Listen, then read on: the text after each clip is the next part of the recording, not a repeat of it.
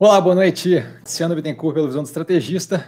A live de segunda. Toda segunda a gente tem um momento aqui nosso para poder conversar. Então, antes, vamos começar com a bobeira aqui, mas só para deixar um disclaimer nos vídeos daqui para frente, tá? As informações exibidas em todos os vídeos do canal refletem pura e simplesmente a minha opinião pessoal e o que aplico como investidor não são, de qualquer forma, indicação de compra ou venda de ativos. Então, feito o básico aí, Passamos para frente, boa segunda-feira. Espero que esteja todo mundo bem. A gente tem a live toda segunda justamente para poder tirar dúvida e responder questionamentos sobre mercado financeiro, mais especificamente bolsa de valores nesse momento de juros baixos. De qualquer forma, não existe pergunta boba, não existe pergunta fraca, é só perguntar o que, o que tiver relação com o mercado financeiro. Estou aqui para responder qualquer coisa. E para começar, enquanto a galera vai chegando, e por acaso alguém seja novo no canal, né? A gente tem essa live indo para o podcast uh, na sequência, tá? Então costuma entrar de madrugada ou no dia seguinte de manhã, dependendo ali de como for, porque o vídeo fica longo, então tem um tempo considerável de processamento das informações. E aí, para baixar e poder fazer efetivamente o, o. Opa, foi para fazer efetivamente o áudio, né, para jogar no podcast. Meu nome é Cassiano Bittencourt, sou formado em Economia pela Fundação Getúlio Vargas do Rio de Janeiro. Trabalhei um bom tempo com análise de crédito corporate, unidades externas do Banco Itaú, unidades externas seria Banco Itaú Europa, Uruguai, o Buenai na Argentina e por aí vai. E além disso, também trabalhei um bom tempo com fundo de investimento offshore, também pelo Banco Itaú. Então a gente passa direto para as perguntas, tá? A gente tem um quadro novo, inclusive, para quem não viu, tem um quadro no canal chamado Compondo a Tese, que justamente sai, vai sair todo sábado, meio-dia, e visa justamente poder armar vocês com um pouco mais de informação, uma curadoria ali do que eu vejo como mais importante que aconteceu na semana. A gente vai ter todo sábado isso acontecendo. Imagino que deva ser ali entre 20 e 30 minutos de vídeo. Nada muito grande, mas algo ali que vai ser carregado de informação. Eu basicamente comentando o que é o vídeo mais importante na, na semana, tá? Darlan, boa noite, Messi, boa noite a todos, maravilha. Darlan, boa noite. Parabéns pela criação do Compondo a Tese, justamente o que eu estava falando, conteúdo de excelente qualidade que, que irá nos ajudar muito nos nossos investimentos. Cara, muito obrigado pelas palavras, eu fico honrado e fico feliz em ajudar. André, boa noite, mestre. Tese da BIF, Minerva, BIF 3, está mudando, estão investindo em startup, etc.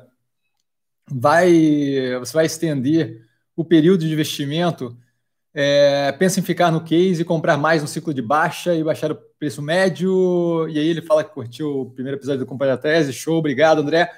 Então, com relação à Minerva, eu acho que assim, é um caso de acompanhar, com certeza tem bastante é, coisa mudando ali.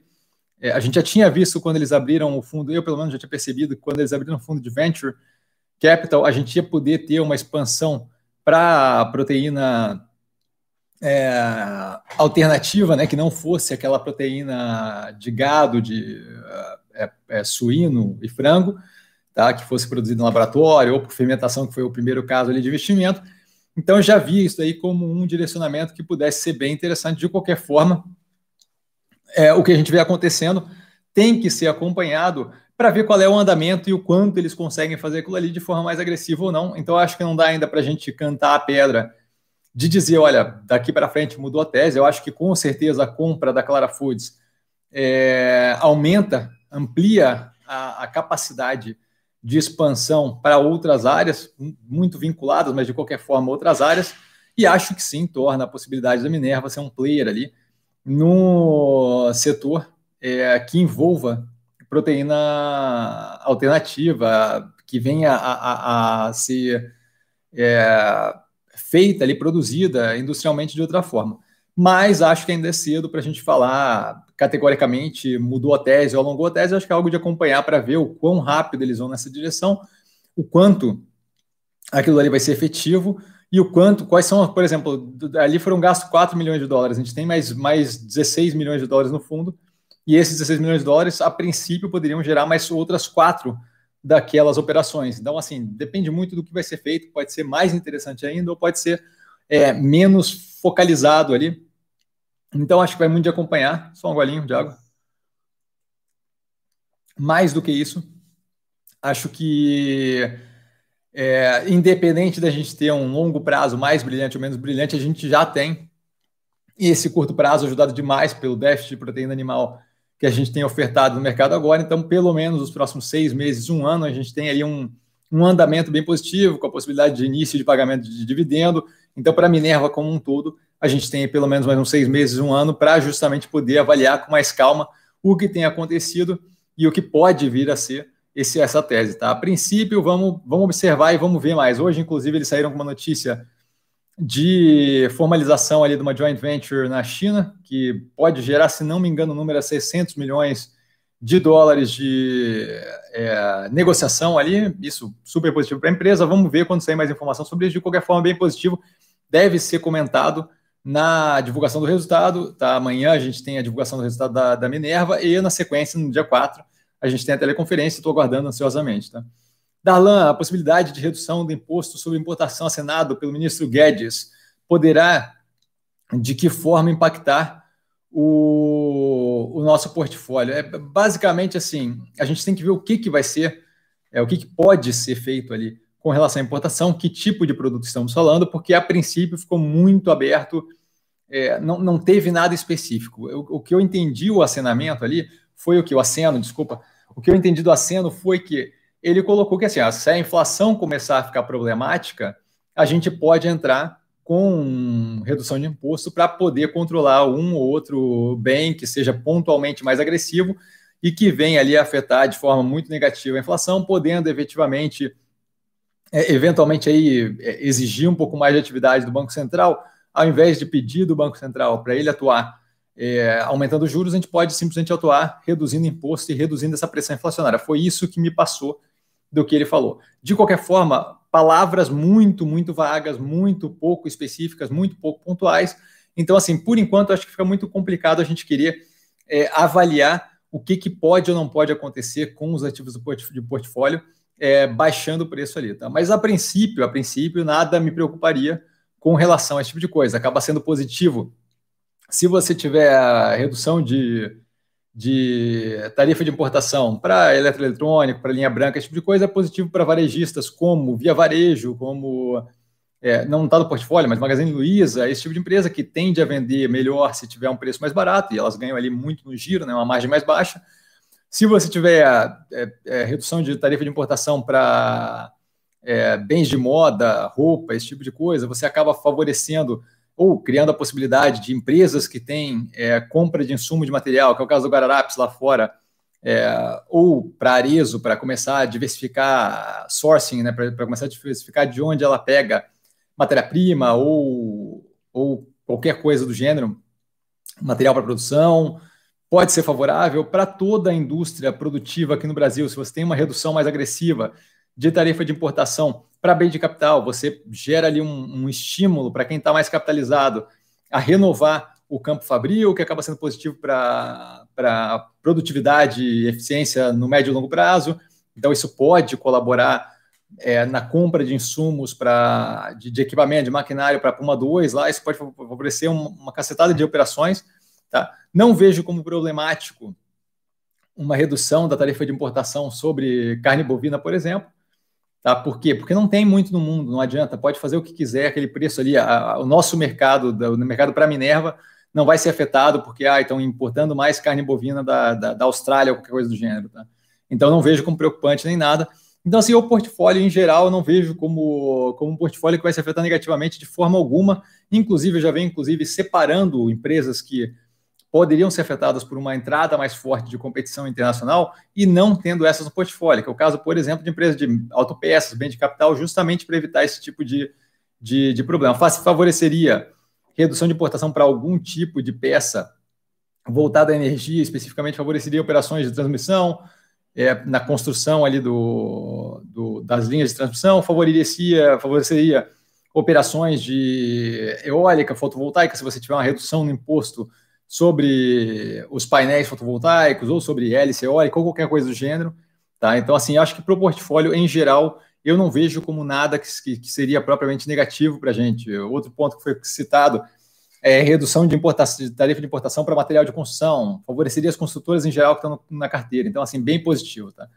É, vamos ver o que acontece, mas a princípio o portfólio está bem posicionado, é, levando isso em consideração, até porque quando foi feito o acordo com o Mercosul e União Europeia, eu já levei em consideração e já acabei, comecei, comecei a retirar da carteira, por exemplo, a Mali Metal Leve estava na carteira na época, foi retirada da carteira por quê? Porque poderia ser afetada negativamente por essa entrada maior de competitividade é, com tarifa menor, com maior negociação é, bilateral. Então, o portfólio já tinha muito que muito de uma limpeza dessa tarifa de importação. Outra empresa que deve se favorecer bastante se a gente tiver uma redução de tributo de importação, em geral, é a Santos Brasil, que ganha muito mais na margem, uma vez quando, quando ela participa de operações exportador, importadoras e não exportadoras. Então, esse seria outro ponto bem positivo ali na carteira. A carteira está bem posicionada. Se ele quiser reduzir tarifa de importação, para a gente é game, para a gente é jogo, não tem problema, é, é positivo, tá? Passando para a segunda pergunta da Alan, entre os ativos, BBAS, Banco do Brasil, BIF, Minerva, MRV, é, Mills, Ômega Geração, Ambipar e Santos Brasil, quais você acredita que seriam interessantes para serem compradas nesse momento para fazer PPM para baixo? Então, vai depender muito de como o portfólio está composto, tá? É, eu estou, inclusive, planejando um quadro que vai abordar esse tipo de coisa, talvez para domingo, então acho que a gente vai ter aí uma ajuda nesse sentido, porque eu vejo que vocês perguntam bastante nesse sentido. Então, possivelmente domingo a gente já tenha um quadro novo. É, de qualquer forma, mais objetivo, tá? Menorzinho, não, não tão grande. É, de qualquer forma, assim, é, eu claramente pelo portfólio tenho preferência ali pela Minerva, acho que está muito bem posicionado, acho que tem um espaço grande para correr, é a maior posição do portfólio, acho que é um ótimo ativo, mas vejo Mills violentamente descontada. É, Santos Brasil, eu acho que deixaria para um momento um pouco mais para frente, porque pode ainda passar com um dólar muito alto por um período ainda que não responda tão agressivamente. É, Ambipar, acho que é um ótimo momento para compor portfólio ali. Ômega Geração, muito positivo ativo, não acho que é das mais descontadas frentes que você colocou como opção, mas muito, muito positivo ativo médio e longo prazo.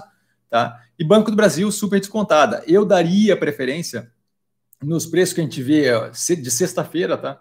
Minerva e Mills ali entre essas daí, tá? É, e vai depender muito do, do, do que você está pensando, tá? Mas eu acho que Minerva, Minerva e Mills, Mills especialmente, que está muito, muito descontada, daria preferência, especialmente para um movimento aí que pode responder mais agressivamente no curto prazo, inclusive possibilitar é, uma realocação daquele capital na sequência. Vale lembrar, minha opinião pessoal, nenhum tipo de é, indicação de compra e venda, tá? Só falando o que eu faria. Lázaro, salve mestre. Opa, Lázaro. Espera que escapou aqui o, o, o navegador. É, Peterson. Eita, que esse André tá rápido demais, maravilha. Boa noite, mestre. Boa noite, Peterson. E ele continua com uma pergunta, mestre, aproveitando, fala um pouco de Mil sobre esse escândalo dela que teve recentemente. Você acha que isso está atrapalhando ela a subir ou vai atrapalhar? Olha, o que teve não foi um escândalo recentemente, o que teve foi uma busca que é, é, foi feita no escritório deles, com, re, com referente à construção da cidade administrativa, uma cidade administrativa em Minas Gerais, agora não estou lembrado mais a fundo, porque já faz algum tempo. É, imagino que você esteja falando disso, não for, pode botar lá embaixo, tá? O abre aspas escândalo que eu estou sabendo é esse. Não vejo como muito preocupante a princípio, porque a princípio ela não tem nada a ver com aquela história ali, a gente tem que ver o que de fato vai se desenrolar. É, ela trabalhou junto nas obras, pode ser que a invasão no, no escritório dela seja para pegar dados e fazer comparação e por aí vai. A, a, princípio, ela não foi acionada pelo Ministério Público Federal, nem pelo Ministério Público de Minas Gerais, nem nada disso. Então, assim, a princípio não aconteceu nada para a empresa. Se isso daí está afetando o preço ou não, aí depende de como os investidores veem aquilo. Mas eu não opero baseado em fofoca, em burburinho, em qualquer coisa do gênero. A empresa se manifestou dizendo que está é, contribuindo com, a, com, as investigações e corre em segredo de Estado, não tem muito o que saber. Eu não vou tomar decisão baseada em algo que não tem qualquer informação ainda. Tá? Então, a princípio, não teve nenhum escândalo, o que teve foi uma busca de documentos na, na sede da, da empresa. Então, não, não, não, a princípio, não, não, não tem nada além disso, eu não vou operar baseado em chute ou acho que. Tá? Então, a princípio, não tem escândalo nenhum. O que tem é uma busca que houve de documentos na sede da empresa. Vamos ver como é que desenvolve. Acho que é, até agora, assim, o que a empresa tem feito mostra até agora uma operação consideravelmente idônea. Tá? Não vi qualquer tipo de, de comportamento de gestão que fosse mais agressivo, e isso daí, se não me engano, é, é uma construção que foi feita em 2007. Então, assim, faz algum tempo, Não sei nem se era a mesma diretoria na época. Então, assim, tem muita coisa aí para desenvolver. Não acho que. Eu não vou tomar decisão baseado nisso agora, porque não tem informação suficiente. Tá? Matheus, é, fala Cassiano, boa noite, boa noite, cara. É, cara, nunca ouvi você falar sobre fundos imobiliários. Qual a sua opinião sobre? Forte abraço, grande abraço, cara. Então, é, raramente você vai me ouvir falar, porque eu não gosto de fundo de investimento em geral, tá?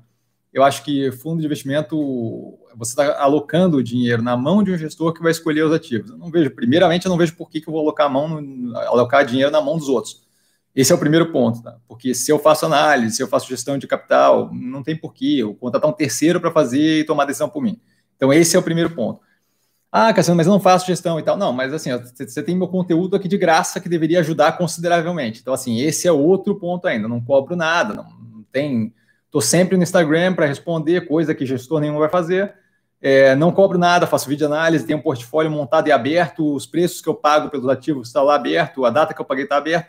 Então, assim, não é como se não conseguisse é, se guiar por ali. Tá? Então, tem uma opção de graça aquele tipo de coisa. Ah, aí se, se você acha que, que o que eu estou falando faz tanto sentido quando o gestor vai fazer ou não, aí são outros 500, é um julgamento de valor que só você pode fazer.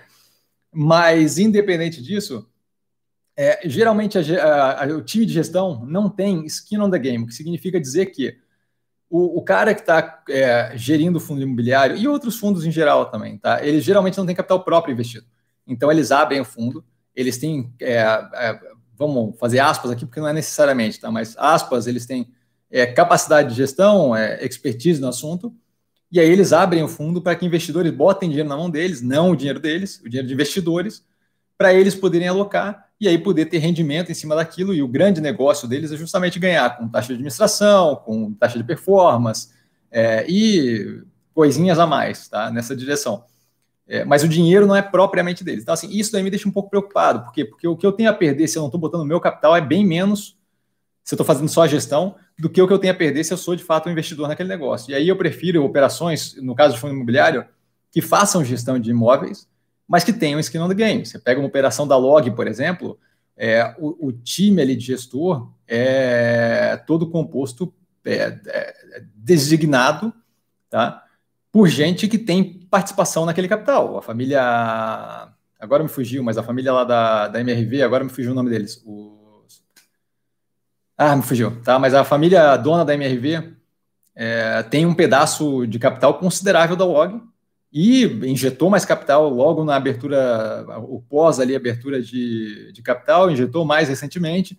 Então, assim, é gente que está que, que tá colocando dinheiro junto para rodar, junto é, do que eles estão abrindo para a gente ser sócio junto. Tá? Então, assim, esse skin on the game faz toda a diferença. Outra coisa, assim, taxa de administração. Eu não gosto de pagar taxa de administração. Ah, mas tem fundo que não tem. Mas não sei qual é a qualidade do fundo que não tem do fundo que tem. Eu não gosto de ter que pagar taxa de administração. É, precificação de, de cota de fundo de investimento imobiliário é muito mais complicado de avaliar aquilo ali do que a precificação de um ativo como a Log, por exemplo, de um ativo como o Iguatemi, por exemplo, tá? Porque é, é é um fundo de investimento, a cota vai oscilar consideravelmente, assim como as empresas, mas a cota fica muito mais complicado de você ver o quanto ela vale baseado no rendimento dos ativos. Grande parte das vezes, quando abre um fundo novo, existem alguns, alguns fundos desses que você não sabe nem quais são os ativos que você comprado. É, é, um, é, um, é um best effort, é um, é um melhor esforço para eventualmente fechar algum ativo. Então ainda tem ali um nublado que, que, que, incomoda. Eu vou viver daquilo ali de gestão de ativos que muitas vezes não é nem o, o métier do, do, dos gestores que estão ali. Então, assim, pode ser que os ativos que estejam ali dentro estejam sendo é, administrados de formas diferentes dentro do mesmo pacote. Eu prefiro 200 vezes mais do que a gente tem de gestão de ativo no, no, mercado financeiro hoje em dia. Ah, eu quero, mas eu queria trabalhar com logística. Log, Log está fazendo um trabalho muito bom, acabou de divulgar resultado, o resultado foi muito positivo, tem um longo prazo brilhante, Tá? Ah, mas eu quero shopping. Não faltam opções de gestão de shopping. É, quero escritório. Não faltam opções. Não acho que é a melhor opção nesse momento, mas não faltam opções. Tá? Então, assim, eu não vejo por que é, alocar capital em fundo de investimento imobiliário. Acho, acho que é, é custo de oportunidade. Eu, eu tenho cada real que eu boto no fundo de investimento imobiliário, eu não boto uma log da vida. Eu não vejo qual é a lógica do, do de fazer um e não fazer o outro. Tá? Então, não tem qualquer interesse ali.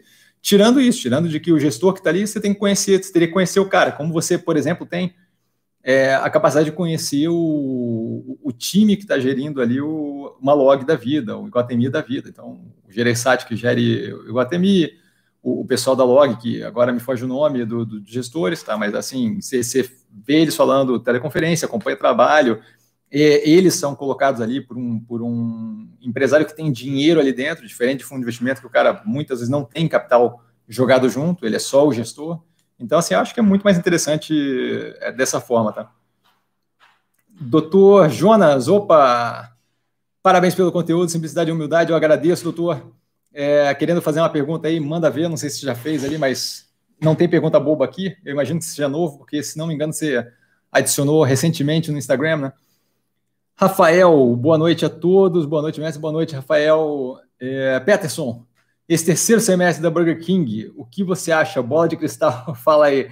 Então, é, com relação ao terceiro trimestre, eu acho que vai ser. E aí, essa daqui não é nem bola de cristal. Assim, se a gente parar para avaliar é, paulatinamente, a gente pode dizer é que, comparativamente com o trimestre passado, tende a ser muito mais positivo. Por quê? Porque a gente tinha o trimestre passado já numa evolução crescente, a gente no Brasil tem visto uma redução do número de mortes e uma redução com eventualmente um spike ali no número de contaminação do Covid. A gente viu uma reabertura generalizada de muitos lugares geográficos no Brasil, o que obviamente vai, re, vai render é, para o Burger King uma posição com muito mais loja aberta, tá? E isso daí, obviamente, vai, vai, vai operar, vai, vai resultar em, em, positivamente no resultado. Então, vai, não vou dizer com certeza, mas muito provavelmente vai ser um resultado consideravelmente melhor do que o trimestre passado, que foi realmente muito terrível.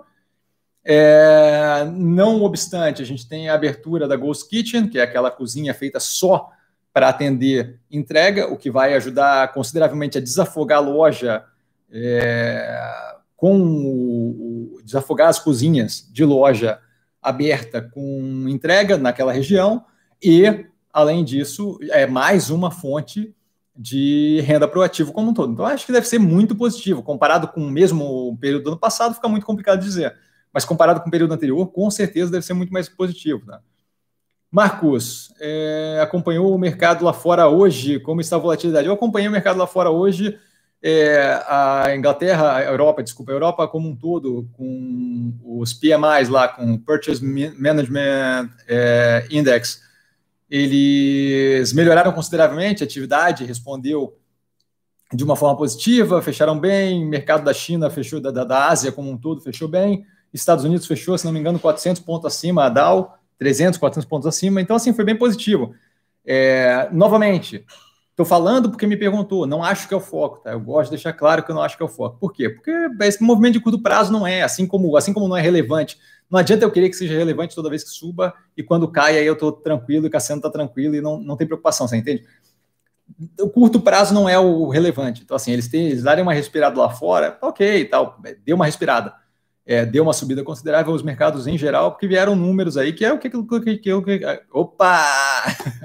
que é aquilo que a gente estava esperando há algum tempo. Assim, os números, o, o a gente não está vendo propriamente o fim do mundo, né? Apocalipse nem nada disso, que a gente está vendo é, uma, é uma um, um, momento mais tenso, mas o mercado reage muito, muito, muito fora da casinha. Tá? Então, os números lá fora é, das bolsas em geral foram bem positivos hoje. Não acho que é a parte mais relevante, acho que é o curto prazo, assim como não é muito relevante, como é negativo e não tem muito motivo. Hoje foi positivo, mas assim, é, baseado em números que já era meio que esperado e caiu muito durante esse, esse tempo recente, especialmente nos Estados Unidos. Eu não vejo como, como muito relevante, mas foi positivo. Tá? Então, assim, se a ideia é ah, amanhã deve ser positivo, deve ser positivo afetado pelos números lá fora. Não acho que é relevante novamente. Tá? PC, é, boa noite, Cassiano, boa noite. Senhoras e senhores, maravilha, PC, boa noite. Rodrigo, boa noite, Mestre, boa noite. Mestre Cassiano, desculpa. Boa noite, Rodrigo. É, obrigado por acalmar nosso, nosso espírito no intraday. é sempre um prazer, cara. Eu entendo que às vezes é complicado ter estômago, então não, não me custa nada, pelo menos, passar para vocês o que eu estou sentindo, tá? Vai ter análise do banco do BTG Pactual, BPAC 11. Vou aportar mais em Minerva e Ambipar amanhã. Maravilha. Assim, a primeira coisa, Rodrigão, é, vamos cuidar com o vou aportar, vamos ver como é que abre amanhã. Porque se abrir amanhã é, do jeito que a gente espera, tudo tranquilinho, show de bola. Eventualmente, pode ser que tenha um ativo amanhã que abra mais espaço para preço e Minerva e Ambipar comece a disparar. Então, assim, vamos tomar a decisão quando a gente tiver a capacidade de ver como é que o mercado está amanhã, tá? Porque pode, por exemplo, abrir preço em. Vai que Mills começa a derreter, vai que alguma coisa ou outra começa a derreter e você tem ali uma capacidade de tomar uma decisão um pouquinho diferente. Então, é, vamos, vamos, vamos partir do.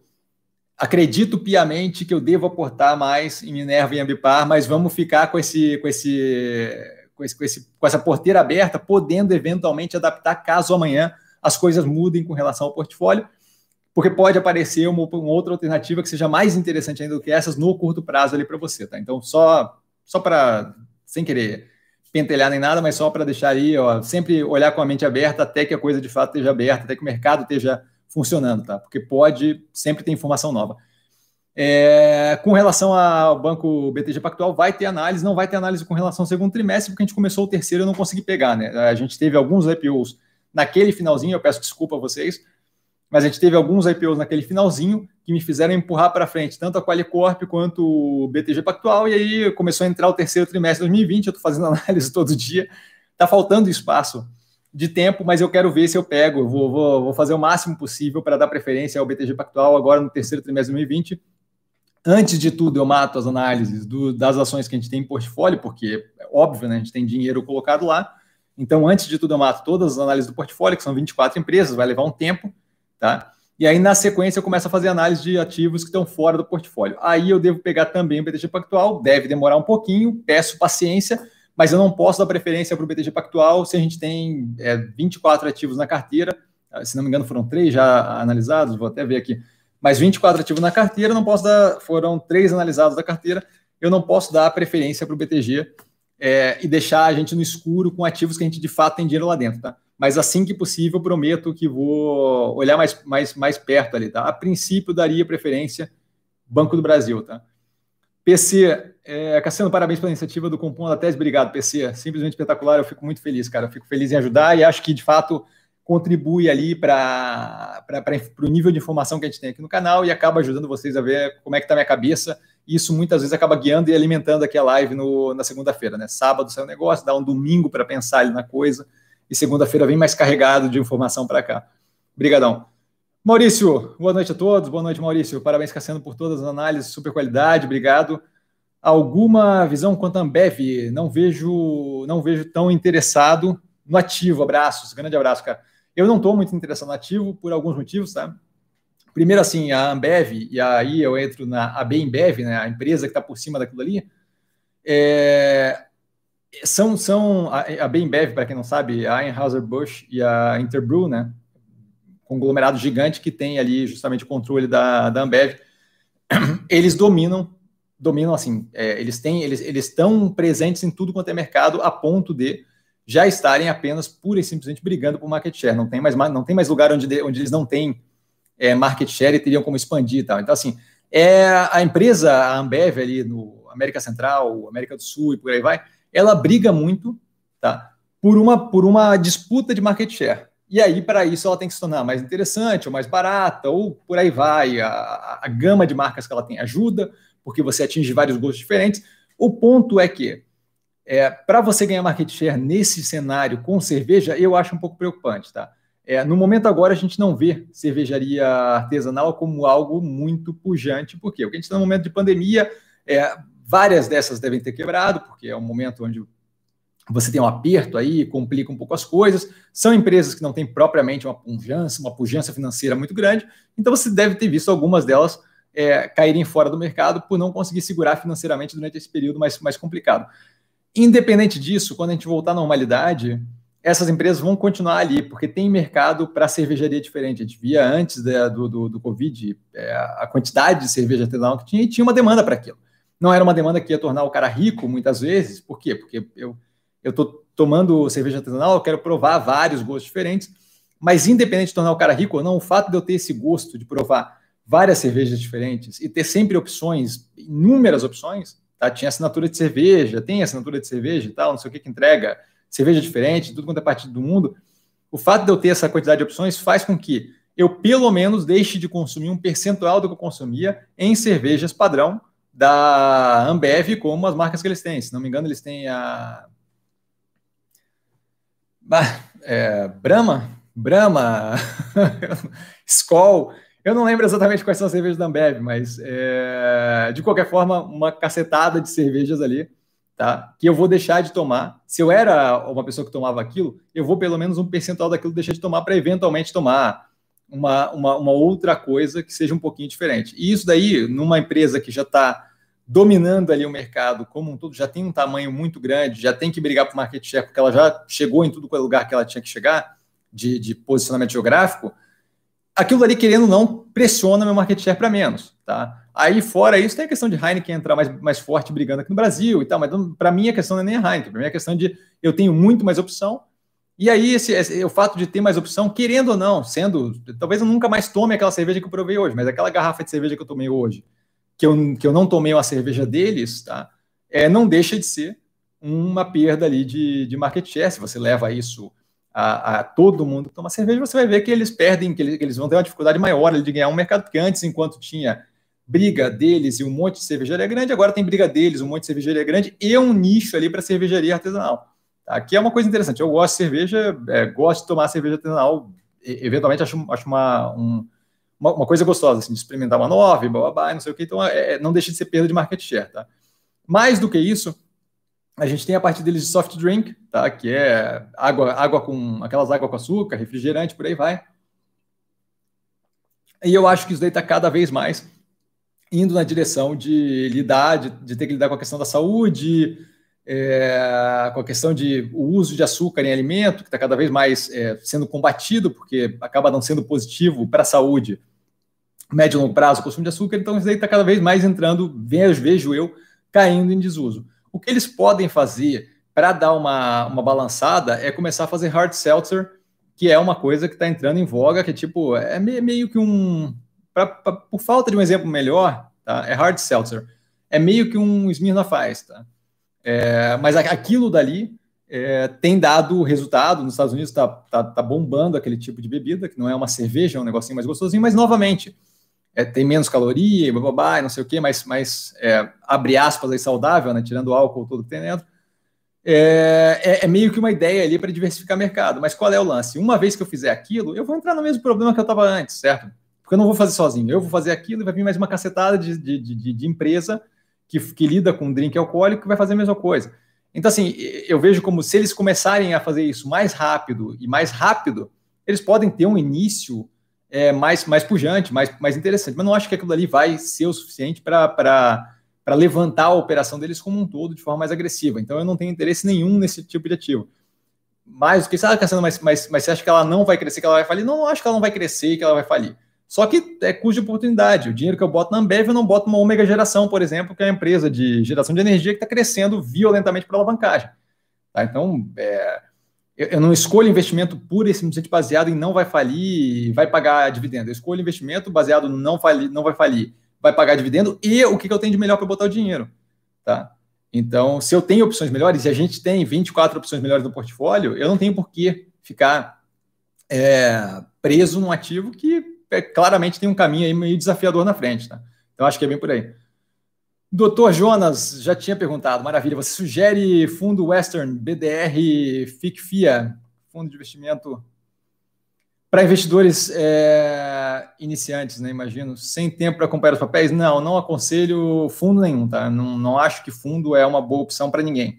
Tá? Eu acho que fundo é botar a mão na, na, é botar o dinheiro na mão de uma pessoa que você não conhece, não sabe o que vai fazer e que você, como investidor pequeno, você consegue entrar e sair dos ativos sem fazer um grande movimento. Fundo de investimento tem um grande bolo de capital, toda aquela capacidade que você tem, por ser um investidor pequeno, de entrar e sair de, de fundo, é, de, de, desculpa, de ativo, sem fazer um grande, sem chacoalhar o preço do, do ativo, o fundo de investimento não tem. Então você perde justamente a graça de ser um pequeno investidor. Você está pagando o preço de ser um grande investidor, e, e, sendo um pequeno investidor mesmo assim. Então, eu não vejo qualquer sentido para fazer isso, tá? Esses fundos, quando ele adquire 3, é, 4% de um ativo, você não consegue vender 3, 4% de um ativo do dia para a noite. Você, como investidor pequeno, atingindo 0,0000000x% do ativo, você entra e sai e o preço nem, nem, nem balança, tá? Então, eu acho que essa capacidade de, de investir é, grande parte do capital e desinvestir é algo que se perde quando entra em fundo de investimento. Mais do que isso, você não sabe quem é o gestor. Mais do que isso, é, dependendo de, de fundo, ali se é um ETF, a cota, o preço da cota no, no, no do Exchange Traded Funds, de fundo tradado na bolsa, oscila baseado também em dinâmica de mercado, demanda e oferta. Eu não vejo, eu não vejo como nada interessante, tá? Eu, eu, eu prefiro 200 vezes mais tomar algumas decisões, não tem tempo de ficar acompanhando, maravilha. Toma algumas decisões de alguns investimentos de médio e longo prazo, Clabin, por exemplo, você não vai ter que olhar um bom tempo para aquele ativo, do que entrar num fundo de, de investimento. Cássio, é, Cássio Eduardo Rodrigues, maravilha. Abraço, Cassiano, excelentes análise, excelente análise. Muito obrigado, Cássio. José, é, boa noite, mestre, boa noite. Teria alguma opinião quanto ao investimento em concessionárias de rodovia, com rodovia, CCR, Triunfo, grato, eu que agradeço, cara. Eco-rodovias analisado o segundo trimestre de 2020 no canal e, e, a CCR acabou de se enfiar, a CCR acabou de mostrar o porquê que a eco-rodovia não acha uma boa opção, tá? A eco-rodovia, financeiramente, econômico-financeiramente, super interessante, a empresa é boa, roda bem. Não é esse o meu problema, mas a gente tem aí um, uma possibilidade de passivo é, por corrupção, por ilegalidade, que é sempre presente, tá? É sempre presente. Então, a gente viu agora a CCR se envolver aí num caso de Caixa 2, não sei se vai vingar, se não vai vingar, se é certo, se não é certo, mas a questão é que esse tipo de, de empresa que lida com concessão tem sempre aquele medo ali em cima de, pô, será que foi feito, será que essa concessão passou numa boa, será que essa concessão passou baseado em falcatrua? Tá? Então, isso daí é, é problemático. A Triunfo vendeu o Porto Nave, que era justamente o que prestava ali dentro, e hoje em dia é uma empresa em recuperação judicial, é, e, e, e, que vendeu o, o, ativo que justamente funcionava. É como se fosse o, o cara da barraquinha de cachorro-quente, o cara que sabe fazer o cachorro-quente que vendeu a, a, barraquinha. Então, assim, sobrou um cara com um monte de pão e, e salsicha para fazer. Tá? Eu não tenho qualquer interesse nesse tipo de operação. O horizonte disso daí é muito difícil de prever, uma vez que a gente está ali passando pelo, pelo, pelo, por uma cacetada de, de ali dentro, tá? Então, assim, não vejo por que parar para avaliar. Mais do que isso, volume baixo do ativo, preço próximo de um real, é... Já, já, já vi o burburinho uns anos atrás aí de, ah, vai, vai triplicar de preço, blá, blá, blá, mas assim, se é para chutar, aí vamos jogar um poker, Texas Hold'em é divertido, e a gente chuta ali, daí bobear dobra o dinheiro na hora, tá? Mas eu não tenho qualquer interesse nesse tipo de ativo, tá? E com relação à Ecorodovia CCR, a questão de eventualmente poder encontrar ali com passivo que a CCR acabou de encontrar agora, que é a possibilidade de ter feito algum tipo de negócio mais escuso, que naquela época, é, imagino que em vários períodos do Brasil, ou você fazia assim, ou você não fazia nada. Então, acho, acho, acho bem problemático, não gosto de correr esse risco, tá? Mas a Ecorodovia está tá analisada no canal o segundo trimestre de 2020. Brida, Cassiano, boa noite, boa noite, Brida. Parabéns pelo computador da tese, obrigado, cara, ficou muito bom. Por favor, continue, com certeza continuarei. Grande abraço. É, Cássio, gostaria de saber a sua opinião sobre os em Minas. Grande abraço, grande abraço.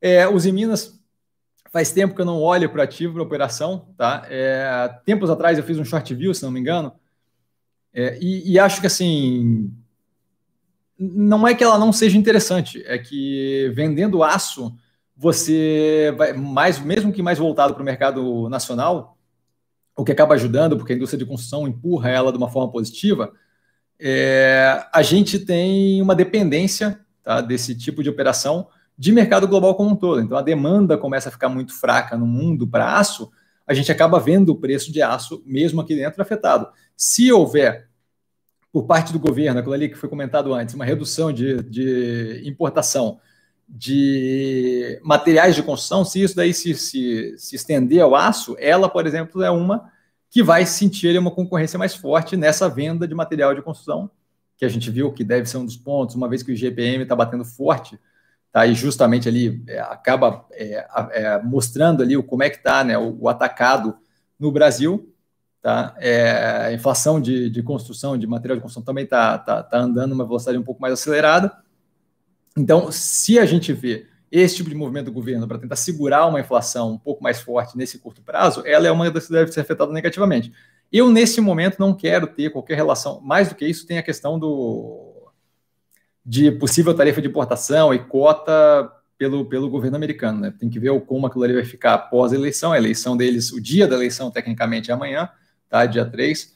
Então a gente tem que ver como é que vai ficar, como é que ficaria com o Biden, se o Biden ganhar, se o Trump ficar, como é que ficaria isso. Então acho que ali é, tem um quê de embrólio. Mas eu não tenho nenhum interesse nesse momento em commodities que dependam de crescimento global em geral, porque a gente tem uma incerteza muito grande sobre como o mundo vai, vai crescer como um todo. Ah, Cassiano, mas está comprado em Minerva e tal, que é grande exportador e depende de demanda mundial. Depende de demanda mundial mais ou menos, tá? A gente está bem centralizado em alguns mercados específicos.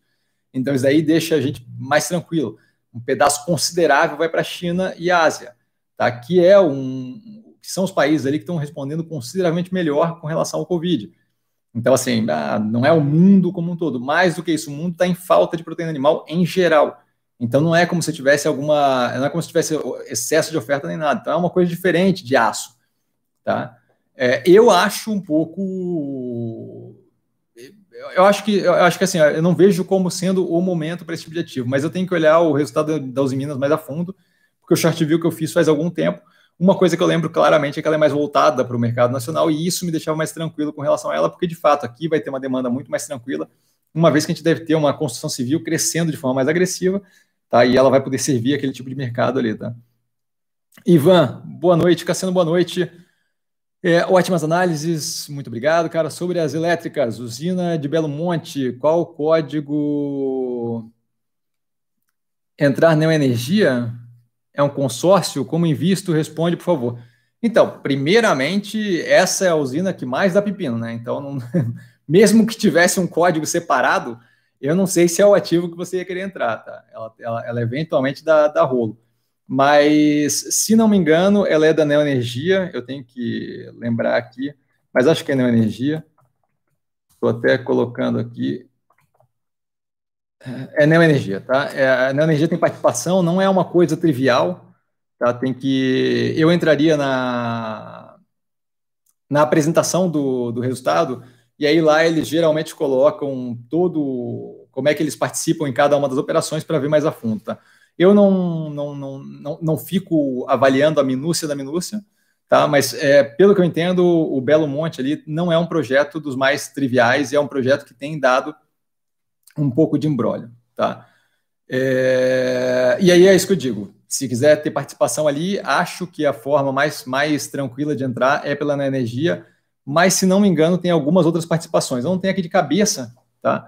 Teria que ver na apresentação do, do resultado no, no canal de RI, tá? Então, o que eu aconselho você, entra no RI da Neo Energia, tá? O resultado saiu recentemente, baixa lá a apresentação do terceiro trimestre de 2020 e lá ele deve te dar certinho qual é a participação que eles têm na usina Belo Monte e, inclusive, dar informações sobre o tal do embrólio, que, se não me engano, é com relação a Belo Monte, tá? Não tenho a informação específica, tá? Mas basicamente acredito eu que é possível que outras empresas tenham participação ali junto. E aí, se isso daí for o caso, você talvez tenha outros ativos do mercado financeiro que tenha como é, pegar a participação naquele ativo para daí indiretamente pegar é, a participação na, na Belo Monte, tá? Mas a princípio é na energia. Não saberia te dizer mais a fundo, porque eu não, eu não pego esse pormenor daquela operação, tá? Brida, é, sinto muito, Ivan. Brida, poderia falar um pouco sobre a gestão de portfólio? É, você fala que sua maior posição é Minerva, com um percentual considerável. Você não acha importante diminuir o percentual para cada ativo? Definir um percentual para cada ativo? Qual a sua visão? Então, é, não acho que é importante você definir um percentual para cada ativo, porque o percentual que você vai ter investido em cada ativo vai depender do que está acontecendo, certo? Por exemplo, eu defino, eu comprei 10% de, de Clabin, vamos colocar Clabin. Eu comprei 10% de Clabin, meu portfólio é 10% Clabin. E aí o preço da Clabin começa a afundar porque as pessoas deixaram de acreditar magicamente no na, né, nessa, vamos chamar de revolução, abre aspas, revolução do da embalagem é, biodegradável versus o plástico de uso único. A galera acha que o petróleo vai ficar tão barato que todo mundo vai usar plástico e ninguém vai usar biodegradável. Se eu acredito no projeto e o preço cai pela metade, eu não tenho por que travar a minha cabeça de que não, eu defini como 10% porque a coisa mudou, certo? Se eu, eu partir do pressuposto que quando a coisa muda, o meu portfólio, o meu percentual de cada ativo muda, eu nunca vou ter um percentual certo, porque as coisas mudam o tempo todo sem parar. Então, eu sempre vou ter uma reavaliação, uma, uma, uma ideia diferente, um, um porquê fazer. No caso da Minerva, eu tinha uma posição grande em Minerva. Chegou um momento em que a Minerva falou: olha, a gente está fazendo uma subscrição de ações para levantar capital e a gente vai vender até 75% do que você tem no ativo e te dá uma opção de compra com strike em 6,42 para aquele mesmo número de ações que você comprar. A coisa muda completamente, por quê? Porque é uma baita de uma posição, é uma baita de uma possibilidade, é uma baita de uma jogada. É, é, pouco me importa se ah, eu estou com 30%, eu vou dobrar para 60%. Eu não quero saber. Eu não quero saber por quê? Porque apareceu uma oportunidade que não estava no meu cálculo antes e que é muito positiva. Então, assim, é, querer fechar um percentual de quanto eu vou investir em cada ativo é querer adivinhar o futuro sem, sem informação suficiente. Tá? É, nesse momento, eu estou disposto a estar tá, é, é X% comprado em. Ah, deixa eu, deixa eu tentar colocar aqui de outro jeito. Pega, vamos pegar uma empresa qualquer. É... Banco do Brasil. Eu estou disposto a estar tá comprado 5% em Banco do Brasil. Se um grupo de hackers ataca o sistema financeiro nacional e faz quebrar todos os bancos privados, menos o banco, é, menos os bancos estatais, porque por algum acaso a gente tinha algum tipo de fail-safe, algum tipo de proteção em banco estatal que era obrigado por lei e não era obrigatório em banco privado, o Banco do Brasil passou a ser algo que eu posso ter a posição que eu quiser na minha carteira, porque é o banco que vai sobreviver depois de um negócio desse. Eu estou extrapolando no exemplo para deixar claro, hiperbolizando, para deixar claro o como as coisas mudam à medida que eu vou tomando decisão. Estou comprado em Minerva com X, me deram uma opção de praticamente dobrar a posição, ganhando opção de compra junto com a, com a, com a minha compra. Show de bola. É positivo. É, pegou quatro anos de enchente na. Quatro anos de queimada consistente na, na, na Austrália. Eles têm um rebanho forte, eles são competidor. É positivo. Enchente que mata 500 mil cabeças de gado. É positivo. E as coisas vão acontecendo e a, e a tese da Minerva vai ficando mais positiva. É, peste suína africana, descontrolada na China. Positivo. Eles estão precisando repor aquilo de qualquer jeito porque ninguém está conseguindo produzir. É positivo. Então, assim, é, tem que tratar o, o, portfólio como um organismo vivo, porque as coisas estão mudando o tempo todo e eu não tenho por que fechar uma decisão é, com. Eu não tenho por que dizer, ah, essa decisão eu estou tomando com essas informações. Se eu vou ter mais informação à medida que vai o caminho, eu não tenho por que me travar. Eu não tenho por que me fechar com um nível menor de informação do que eu vou ter amanhã, do que eu vou ter depois de amanhã, do que eu vou ter depois de amanhã. Então, à medida que as coisas vão acontecendo, eu vou definindo. Então, não, eu não acho importante definir um percentual para cada ativo. Acho, bom, vamos dizer de um outro jeito. Eu acho importante definir um percentual para cada ativo a cada segundo de cada dia. Entendeu? Então, à medida que as coisas vão acontecendo, eu vou reavaliando as coisas. Eu não tenho por que tomar uma decisão antes e falar, não, eu sei de uma informação nova, mas eu não vou agir naquilo porque eu defini que o percentual é 9%. Não existe isso, tá? Então eu acho que assim, a gente reavalia o tempo todo o portfólio inteiro. Basicamente isso, Brida. Alex, espero ter sido claro. É, peraí que eu me perdi. Foi, me achei de novo aqui. Alex, boa noite, Cassiano e a todos os presentes. Valeu, Alex, boa noite. Cassiano não considera que a cidade de São Paulo estaria ficando com um mercado de construção civil saturado devido a esse tanto de IPO de consultora. Olha, grande parte das consultoras que fizeram IPO já operavam no, no, na cidade de São Paulo, tá? Então, assim, é, o mercado, se, se, se, se, você tinha, se você vai ter, por causa dos IPOs, uma saturação, você já tinha antes, certo?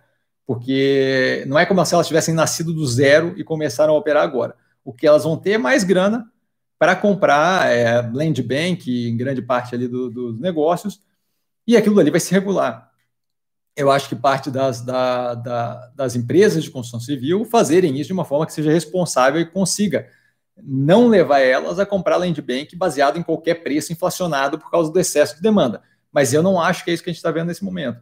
Eu me posiciono em construtoras que eu vejo com uma gestão muito positiva. É, Cirela. Cirela corriqueiramente nas teleconferências fala, é, o, o CEO lá fala, olha, eu não vou comprar land bank a qualquer preço, eu vou comprar operações que façam sentido de acordo com o que a gente faz para o portfólio da Cirela de construção civil. Então, isso daí me deixa tranquilo, porque me faz ver que ele não vai entrar nesse oba-oba de vou comprar a qualquer preço porque tem demanda e ponto. Tá? Então, eu acho que vai muito mais da gestão que você está comprando do que propriamente das, das coisas como um todo. Eu entendo a ideia de querer generalizar um pouco para ter uma noção do, mais clara do que, que é tudo, do que, que é o todo. Tá? Mas eu acho que isso daí se faz erroneamente em vários pontos do mercado financeiro brasileiro. Por exemplo, quando eu falo frigoríficos estão operando com a margem apertada, não é qualquer frigorífico e não são todos iguais. Ali eles estão falando de frigorífico voltado para o mercado brasileiro de tamanho pequeno. Eles não estão falando de frigorífico que pode exportar. Frigorífico que pode exportar não está nessa mesma situação.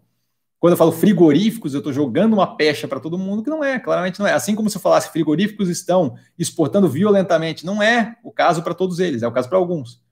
A mesma coisa com construção civil. Você tem operações de construção civil que não são as melhores geridas do planeta. Tá? Você tem operações de construção civil que estão tentando achar o caminho em outro tipo de operação. Caso da Gafisa com compra de shopping agora, fazendo, começando a desenvolver é, uma operação de properties. É positivo, não é positivo? Pouco importa se é positivo ou não é positivo, é um direcionamento. Você vê outras operações com um direcionamento completamente é, contrário a esse. Então, assim, eu acho que a gente tem que cuidar quando coloca o mercado de construção civil como um todo no mesmo, na, na mesma caixinha.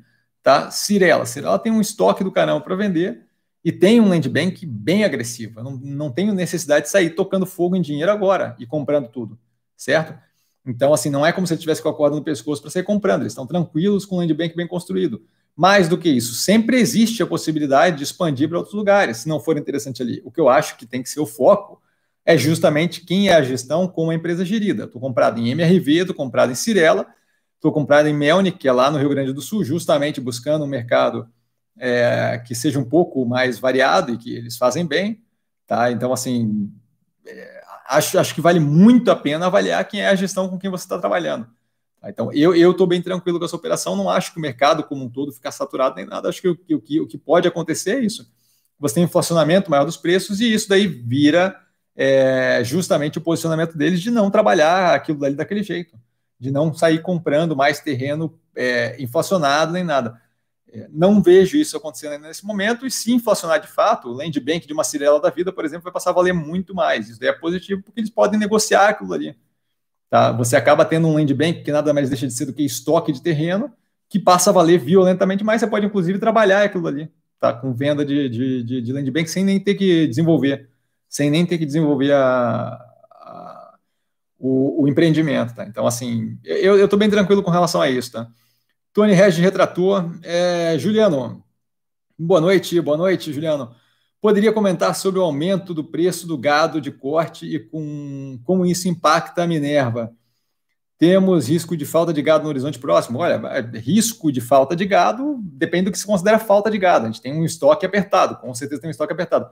Zerar o gado, eu não vejo acontecer, tá? até porque daqui a pouco a gente chega de novo é, no, no, no, no, período de pastagem, e aí a gente chegando no período de pastagem, você tem ali um, uma criação de gado que fica muito mais barato e que, que, que, não é tão eficiente, não é tão acelerada quanto o gado confinado, mas que é muito mais barata de tocar, tá? É, que é o gado de pasto, grass-fed. É, o como isso daí afeta a Minerva? Afeta aumentando o custo de, de, de compra do insumo deles. Basicamente, eles compram o gado, picotam o gado, e revendem as peças.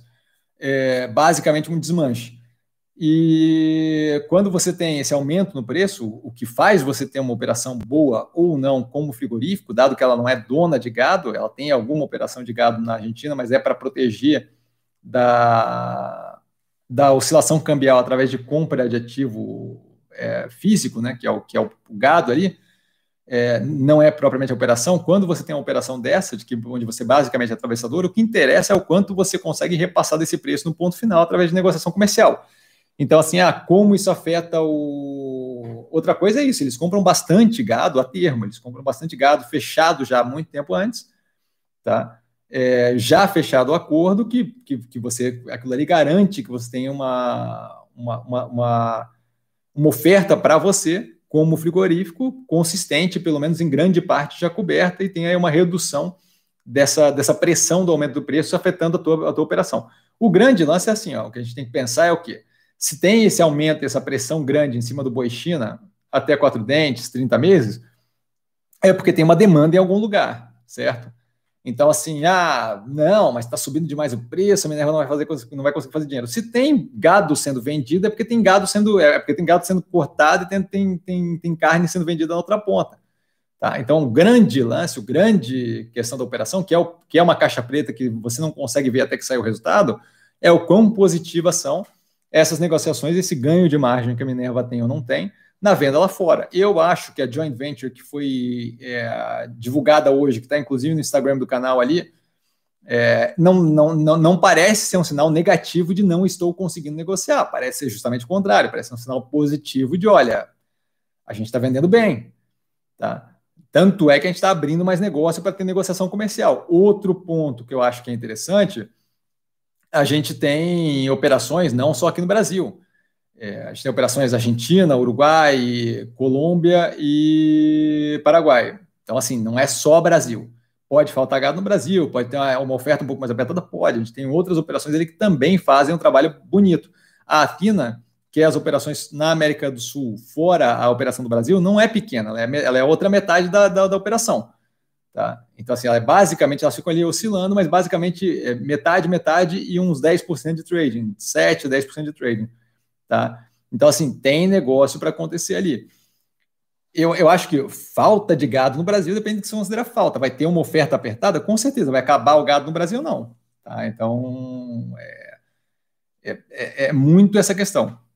Eu ficaria, a gente, a gente, o Brasil já trabalha com um preço muito, muito baixo da arroba. A gente era o preço mais barato de arroba até pouco tempo atrás. Agora, com essa subida mais forte, ficou menos, se não me engano, é o terceiro mais barato, o quarto mais barato do planeta arroba quarta ou terceira arroba mais barata do planeta. E as outras também a gente tem negócio, se não me engano, é Uruguai e, e, e Paraguai, ou algo assim.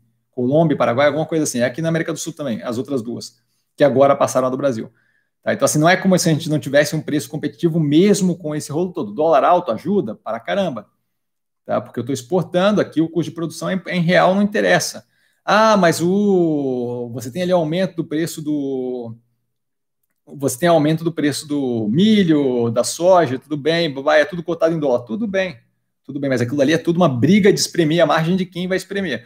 Eu, meu trabalho como frigorífico é o quê? Eu espremo é, a margem do pecuarista, eu espremo a margem do cara que está me comprando o atacado lá fora, o varejista lá fora, e eu procuro fazer o máximo possível a minha margem entre essa operação, considerando o trabalho que eu tenho para picotar o gado.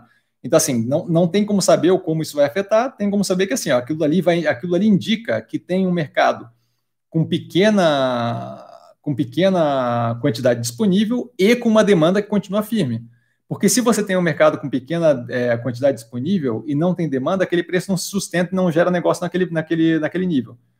Então, assim, o que eu posso dizer é isso: tem negócio acontecendo, tem gente conseguindo vender. Se a margem vai apertar um pouco mais ou um pouco menos, vai depender justamente dessa capacidade de negociação da Minerva frente tanto o pecuarista quanto o, o, o para quem eles vão vender, né? O, o, atacado de carne, os varejistas da Casa do Chapéu, food service, por aí vai.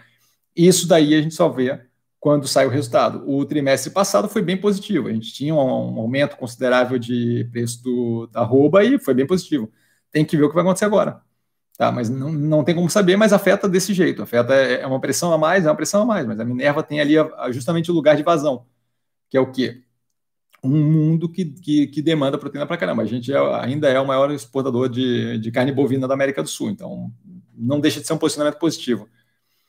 Tony, Tony Regi, boa noite. O que você acha do momento da Ultrapar? Está oferecendo uma oportunidade para iniciar uma posição ou seria melhor esperar mais um pouco? Obrigado. Então, esperar mais um pouco ou não, só com bola de cristal, tá? Eu estou comprado no ativo a bem mais caro do que está agora, não estou nem um pouco preocupado. Gosto da operação, acho que estou bem curioso para saber se eles vão ou não vão conseguir comprar a refinaria da Petrobras que estava aí na disputa, tá? É, se comprarem muita sinergia para rolar, eu acho que muda completamente o, o, a forma como a Ultrapar opera, tá? Fica, cria mais um ponto de sinergia ali entre Ipiranga, Ultragás, Ultracargo e muito possivelmente Oxiteno também. Tá? É, então, assim, vejo como muito positivo. A gente pode sofrer um pouco, curto prazo, com redução do valor do estoque, se de fato se confirmar por um tempo maior aí esse preço do petróleo é, nesses níveis mais baixos, porque aquilo ali vai acabar afetando o preço dos derivados, que é gasolina, é, diesel e, por conseguinte, para ficar mais competitivo, vai afetar preço de etanol, e aí você acaba tendo todo aquele estoque da Ultrapar para o posto Ipiranga sendo reduzido de valor, mas isso daí é algo que, para mim, é um efeito de curto prazo que não é propriamente algo problemático. Tá? É, pontualmente agora afeta negativamente, eu continuo com a operação, eventualmente quando aquele preço subir, se subir, eu, eu, eu tenho retorno daquilo com ganho de valor do estoque, e se não subir, no médio e longo prazo, o giro ali vai ser muito mais forte por uma gasolina barata, por, por, combustível barato em geral, e eu acabo eventualmente no médio e longo prazo recuperando esse valor. Então não é propriamente problemático.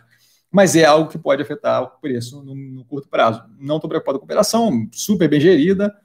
É, acho que a, a, a ideia deles de expandir é muito positiva. E gosto muito, muito, muito do fato deles estarem cada vez mais com operação integrada que envolva ali é, partes diferentes de uma mesma operação, que ele dá justamente com derivados de petróleo. Tá? É, gosto demais que eles não têm qualquer relação com a extração de petróleo. Então, petróleo barato ou petróleo caro, eles conseguem operar e fazer aquele negócio funcionar, talvez com uma margem menor, talvez com uma margem maior, mas conseguem fazer operar. Então, assim, gosto bastante da operação. Tá? Não estou preocupado. Acho que o importante é começar a montagem de uma, de uma operação ali dentro. Talvez não entrar com o, o total que você pretenderia entrar naquilo ali, ao invés de colocar 100% que você está disposto a alocar, colocar 30% e guardar os outros 70% para poder fazer preço médio para baixo, caso o preço do ativo continue caindo, mas eu vejo como uma ótima operação. Tá? Tem análise no canal, é aprofundado, eu acompanho o ativo, tenho em carteira acompanho ativo há algum tempo já. Tá? Peterson, é isso mesmo? Maravilha, eu acredito que se eu vou acreditar em você, Peterson, porque eu não sei exatamente o que você está falando. PC2, PC2, boa noite, boa noite, PC2. É, Marcos, mestre, poderia fazer rápido comparativo Guararapes loja Renner. Então, rápido comparativo, não estou acompanhando a loja Renner de, de, de, perto, tá? Mas basicamente, das últimas vezes que eu vi ela, o básico, o rápido comparativo que eu faria é o quê? Você tem a Renner com uma operação muito mais azeitada, muito, desculpa, muito mais azeitada, muito mais é, rodando bem, é, rendendo bem, eficiente do que Guararapes, é, e isso daí refletido no preço do ativo e você tem a Guararapes com operação que é consideravelmente mais capenga nesse momento do que a, do que a Lojas Renner, mas com potencial da Midway virando banco digital e pegando aquela cacetada de cliente jogando para dentro, potencial de um super app, tá? que eles estão comentando aí, saiu numa, numa entrevista recentemente, é, e como se não bastasse justamente o potencial de, de, de, voltar a operar de forma eficiente a operação de, de, de roupa mesmo, é, que eles têm, o que deve refletir muito positivamente no preço, porque o preço está muito descontado. Então, eu não acho a Renner uma operação ruim, é obviamente uma operação boa. Roda bem, mas muito refletido no preço aquilo. A Guararapes eu vejo como uma operação extremamente descontada com alguns motivos. Não para aquele desconto todo, que tenha um chance, uma chance de um upside muito mais interessante, porque justamente está descontada violentamente. Eu acompanho a operação há muito tempo, tenho Guararapes na carteira, não tenho loja da Renner. É, mas não vejo a Renner como negativa, só vejo ela como menos proveitosa como investimento, especialmente dado o desconto que tem em cima do preço da Guararapes, que eu acho que é descasado com a realidade, especialmente com o potencial que eles têm com Midway virando banco digital, é, expansão para moda, moda casa está indo super bem, é, parceria com a Carters para roupa infantil super bem, a empresa está indo bem, sabe? Eu acho que foram muito penalizados por uma besteira que fizeram com relação a estoque lá no primeiro trimestre de 2019, e aquilo ali nunca saiu da cabeça da galera que está investindo ali, ficou meio, meio complicado. François, François falou Manning, a família Manning, perfeito. Antônio também, o Antônio Carlos Magalhães, que é isso, hein, filho? Pressão, hein? É, mas a galera que falando que é a família Manning, sim, a galera da, da, da Log lá que aportou mais capital é a família Manning, eu agradeço vocês terem colocado aqui o nome, tá? Juliano, você costuma, costuma fazer venda coberta de ativos da sua carteira como forma de rentabilizar? Qual a sua opinião sobre estratégia? Eu acho que é, eu foco menos nas estratégias mirabolantes da coisa e foco mais no feijão com arroz, tá? Eu não tenho muito é, estratégia de como operar tal coisinha. O que, a estratégia ali é escolher ativos que têm uma tese bem clara, uma tese bem interessante e justamente conseguir operar com eles. Eventualmente, a gente fez catch and release aqui do canal com a Camil por um bom tempo, e nada mais era do que aproveitar que a Camil estava oscilando entre 6 e 8 reais, e eventualmente pegar próximo dos 6 e vender próximo dos 8. Pegar próximo dos 6 e vender próximo dos 8. Ali, aquilo ali funcionava durante aquele período, porque os 6 eram segurados pelas marcas fortes e o 8 não ia passar, porque a empresa tinha decepcionado de não ter feito um M&A, de não ter feito uma compra, que era o proposto durante o IPO. Tá? É, no Burger King agora, mais recentemente, ponta mais barata, e aí é um controle gerencial feito pelo investidor, a ponta mais barata era interessante eventualmente liquidar, por quê? Porque a gente estava passando por um momento de turbulência que envolvia primeiro trimestre de 2020, segundo trimestre de 2020 derreteu, e a gente viu o preço oscilando entre 10 reais e 11,50, 12 reais, ele quase os 12 reais. Isso daí permitia que você trabalhasse com aquela ponta mais fraca, justamente porque pô, pegou o ativo a 10 e 15, 10 e 20, liquida nos 11 e pouco e aí se prepara, guarda aquele dinheiro de lado para caso chegue nos 10 e 20, 10 e 15 de novo, poder pegar novamente ativo. Mas é basicamente isso, assim, é, é menos é menos mágica de operação, estratégia para rentabilizar a carteira, é mais investimento, é claro, feijão com arroz, tranquilo, tá? Não gosto de inventar muita moda não, tá?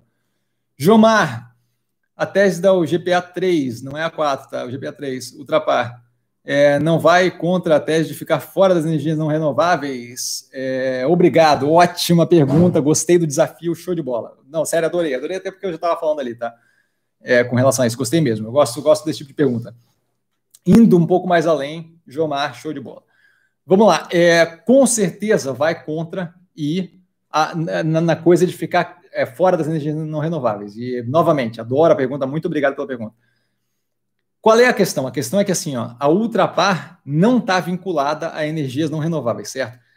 Mas ela é ali uma empresa que trabalha com varejo na parte da Ipiranga, tá? o que permite a ela ter uma operação que funcionaria também se tivesse que botar é, posto de carga para carro elétrico. Tá? a mudança desse, desse tipo de transição para carro a, a combustível, para carro elétrico, não é uma coisa que acontece da noite para o dia. A gente está nisso há bastante tempo e ainda assim no Brasil tem três, quatro lugares para carregamento. Eu estou hiperbolizando, estou extrapolando o negócio. Não são três ou quatro, são muito mais, mas de qualquer forma vocês entendem, muito poucos. É esse o ponto, tá? mas ela conseguiria lidar com esse tipo de operação, iria alterar um pouco a operação, sim, porque você precisa deixar o carro ali por mais um tempo, talvez daria uma força maior para o AMPM, é o negócio de, de, conveniência, porque seria um lugar interessante para esperar enquanto meu carro carrega a eletricidade, e por aí vai. O negócio não fica inviabilizado, diferente de exploração de um poço de petróleo, que uma vez que aquele poço afunda, o preço afunda, para mim, ficou inviabilizado o negócio, certo?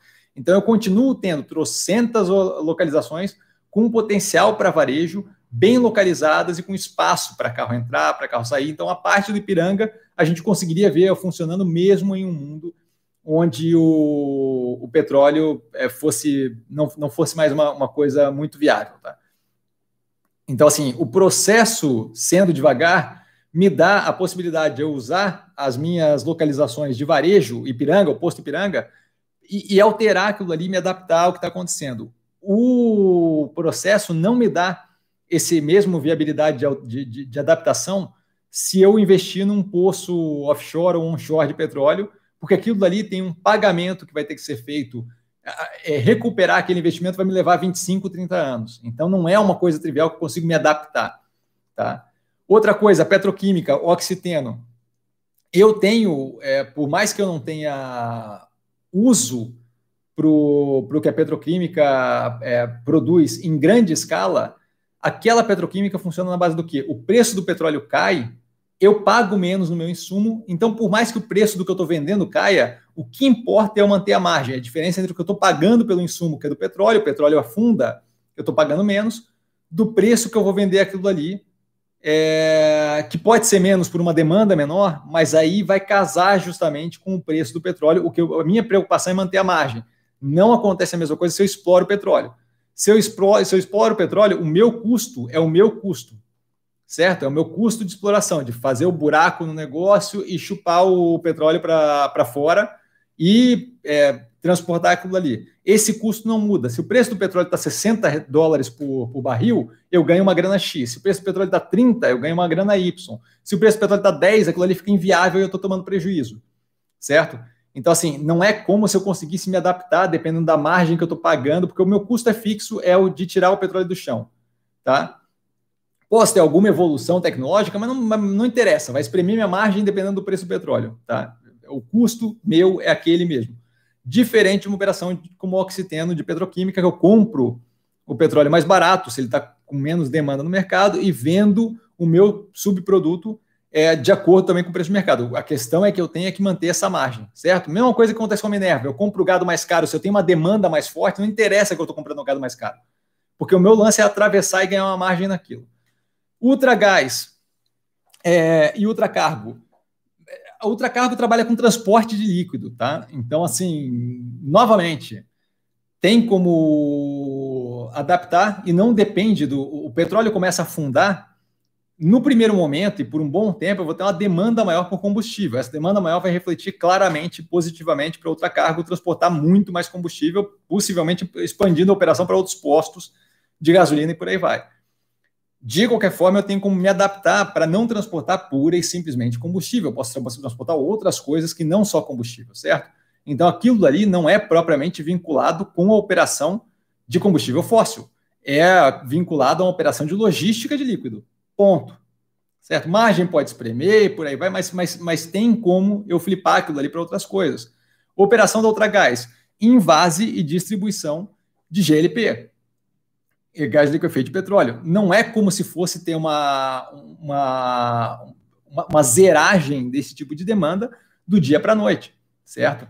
A gente tem é, em, em casas, por exemplo, assim, eu não vejo tão cedo o cenário onde eu use fogão elétrico ao invés de usar um fogão a, a, a gás. De qualquer forma, o que eu faço é o quê? Distribuição e invase. Eu não estou produzindo o gás liquefeito de petróleo. Então, se o gás liquefeito de petróleo cai de preço, tudo que eu estou fazendo é comprando mais barato e revendendo mais barato e tirando a minha margem. Então, esse é o grande lance da outra parte, certo? é que eu não estou propriamente comprado em petróleo. Eu trabalho com o petróleo, mas eu não estou comprado em petróleo, que é a mesma coisa da Minerva. Eu não estou comprado em gado, eu não sou pecuarista, eu estou comprado numa operação que trabalha com gado, mas eu não estou comprado em gado. O preço da arroba sobe ou desce, para mim, tanto faz. O que interessa é eu conseguir minha margem quando eu desmonto o gado e revendo. O preço do petróleo cai ou sobe, para mim, tanto faz. O que interessa é eu conseguir repassar essa, esse, esse, esse aumento ou essa queda de preço, ganhando a minha margem durante o processo, certo? Então, basicamente, essa é explicação, Gilmar. Espero ter sido claro. Clube do Trader, mensagem retratada. Elson, boa noite, mestre. Qual a sua visão em relação a Santos Brasil? Elson, é, análise do Santos Brasil bem clara no canal, só para dar uma palhinha, tá? Porque eu acho que você se beneficia mais vendo a análise. Segundo trimestre de 2020 já está lá e o terceiro trimestre está tá para avaliar. Assim que ela divulgar, tá? Então, assim, basicamente, muito positivo médio e longo prazo, a empresa opera super bem, a gestão é super positiva, porém, entretanto, todavia, eles ganham mais quando a gente tem um cenário mais positivo para importação, porque eles têm ali o handling, eles trabalham mais com aquele, com aquele container. Quando ele chega e tem que passar por aquele processo e ficar estocado enquanto não passa na aduana e documentação vai e vem, eles ganham uma grana maior por container dessa forma do que quando exporta, tá? Então, esse é a única questão que agora né, eles afeta negativamente, o que justamente funciona para abrir o preço, que é o quê? Você tem uma menor capacidade, você tem uma menor quantidade de importação, a gente viu aí na balança comercial uma queda year on year versus o mesmo período ano passado de 23%, aproximadamente, você tem uma menor importação, é menos handling, a operação fica mais apertadinha. Não é problemático, mas fica mais apertada, as margens caem, fica uma operação menos produtiva, menos, menos positiva ali para eles. Médio e longo prazo acho bem positivo. Aproveitei para entrar para cliente agora, estou bem tranquilo com a operação e vamos para o médio e longo prazo. Gosto bastante do ativo, mas vale a pena dar uma olhada na análise que está no canal, tá? Clube do Trade, boa noite, mestre. Qual a sua visão para Minerva? É, desculpa, gente. Novamente, análise aprofundadíssima no canal. Acho que é a empresa que mais tem vídeo no canal. Já está analisado o segundo trimestre de 2020. O resultado do terceiro trimestre é amanhã. Quarta-feira, análise no canal, tá? Quarta-feira de manhã tem a teleconferência, quarta-feira de noite, análise no canal. Eu prefiro esperar a análise para falar mais a fundo, mas basicamente eu acho que é um ativo que está muito alinhado. A gente tem uma falta de proteína animal no, no, planeta como um todo. A operação roda super bem, se provaram 300 mil vezes é, é, operacionalmente. A capacidade deles de pegar uma empresa após a compra da operação da América do Sul, da JBS, e transformar aquilo ali na empresa com alavancagem baixa.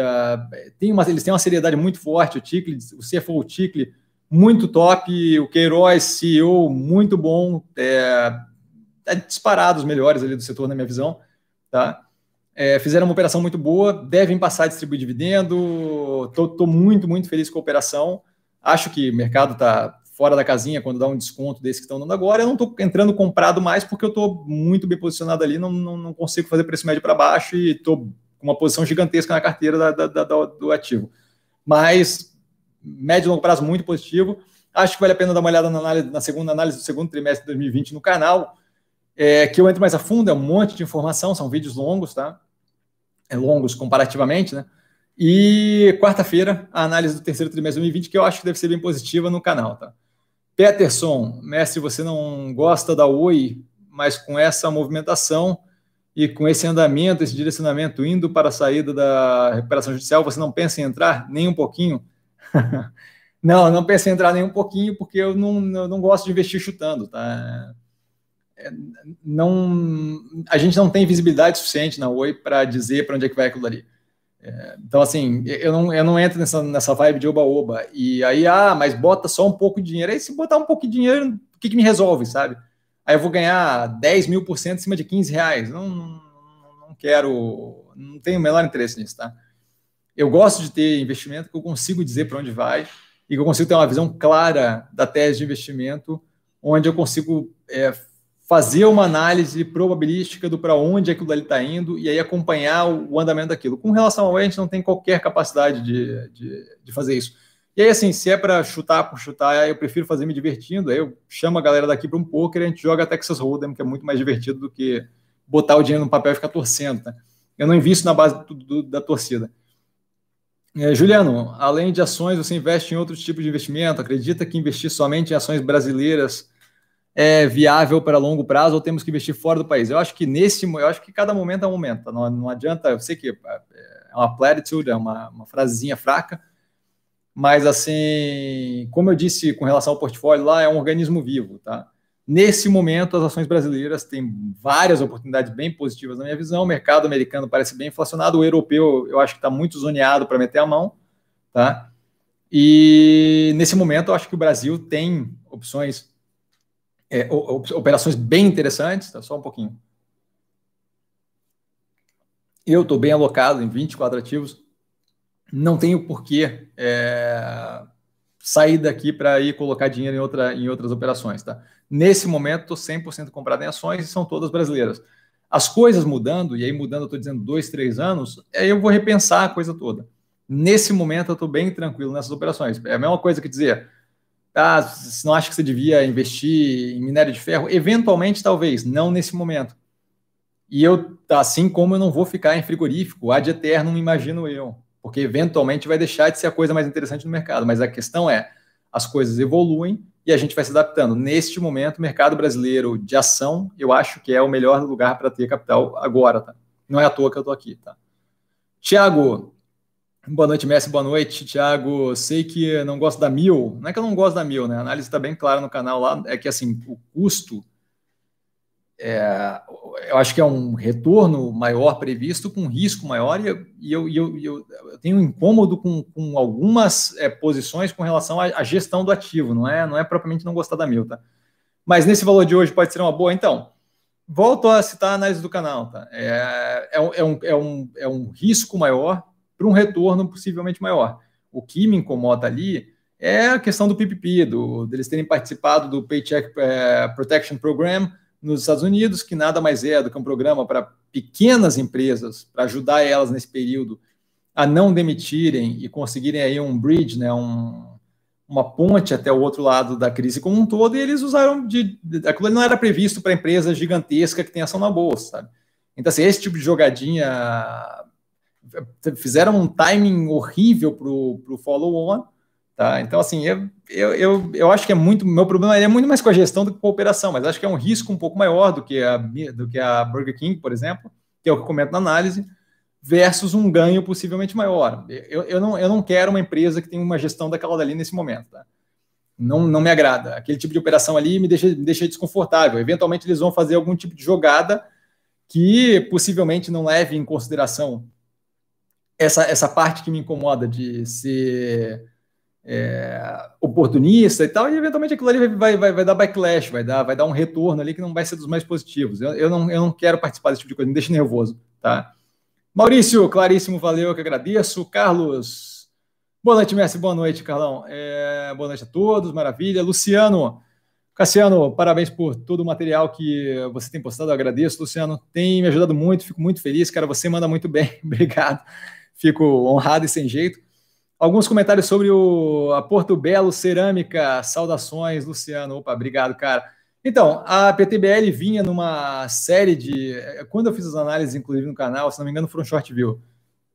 A Porto Belo vinha muito mal. Tá? Ela teve aí um período mais recente que teve uma respirada, mas eu não tive conforto ainda na operação e senti que foi uma respirada momentânea. É quando eu olhei por cima o resultado da, do último trimestre. Tá?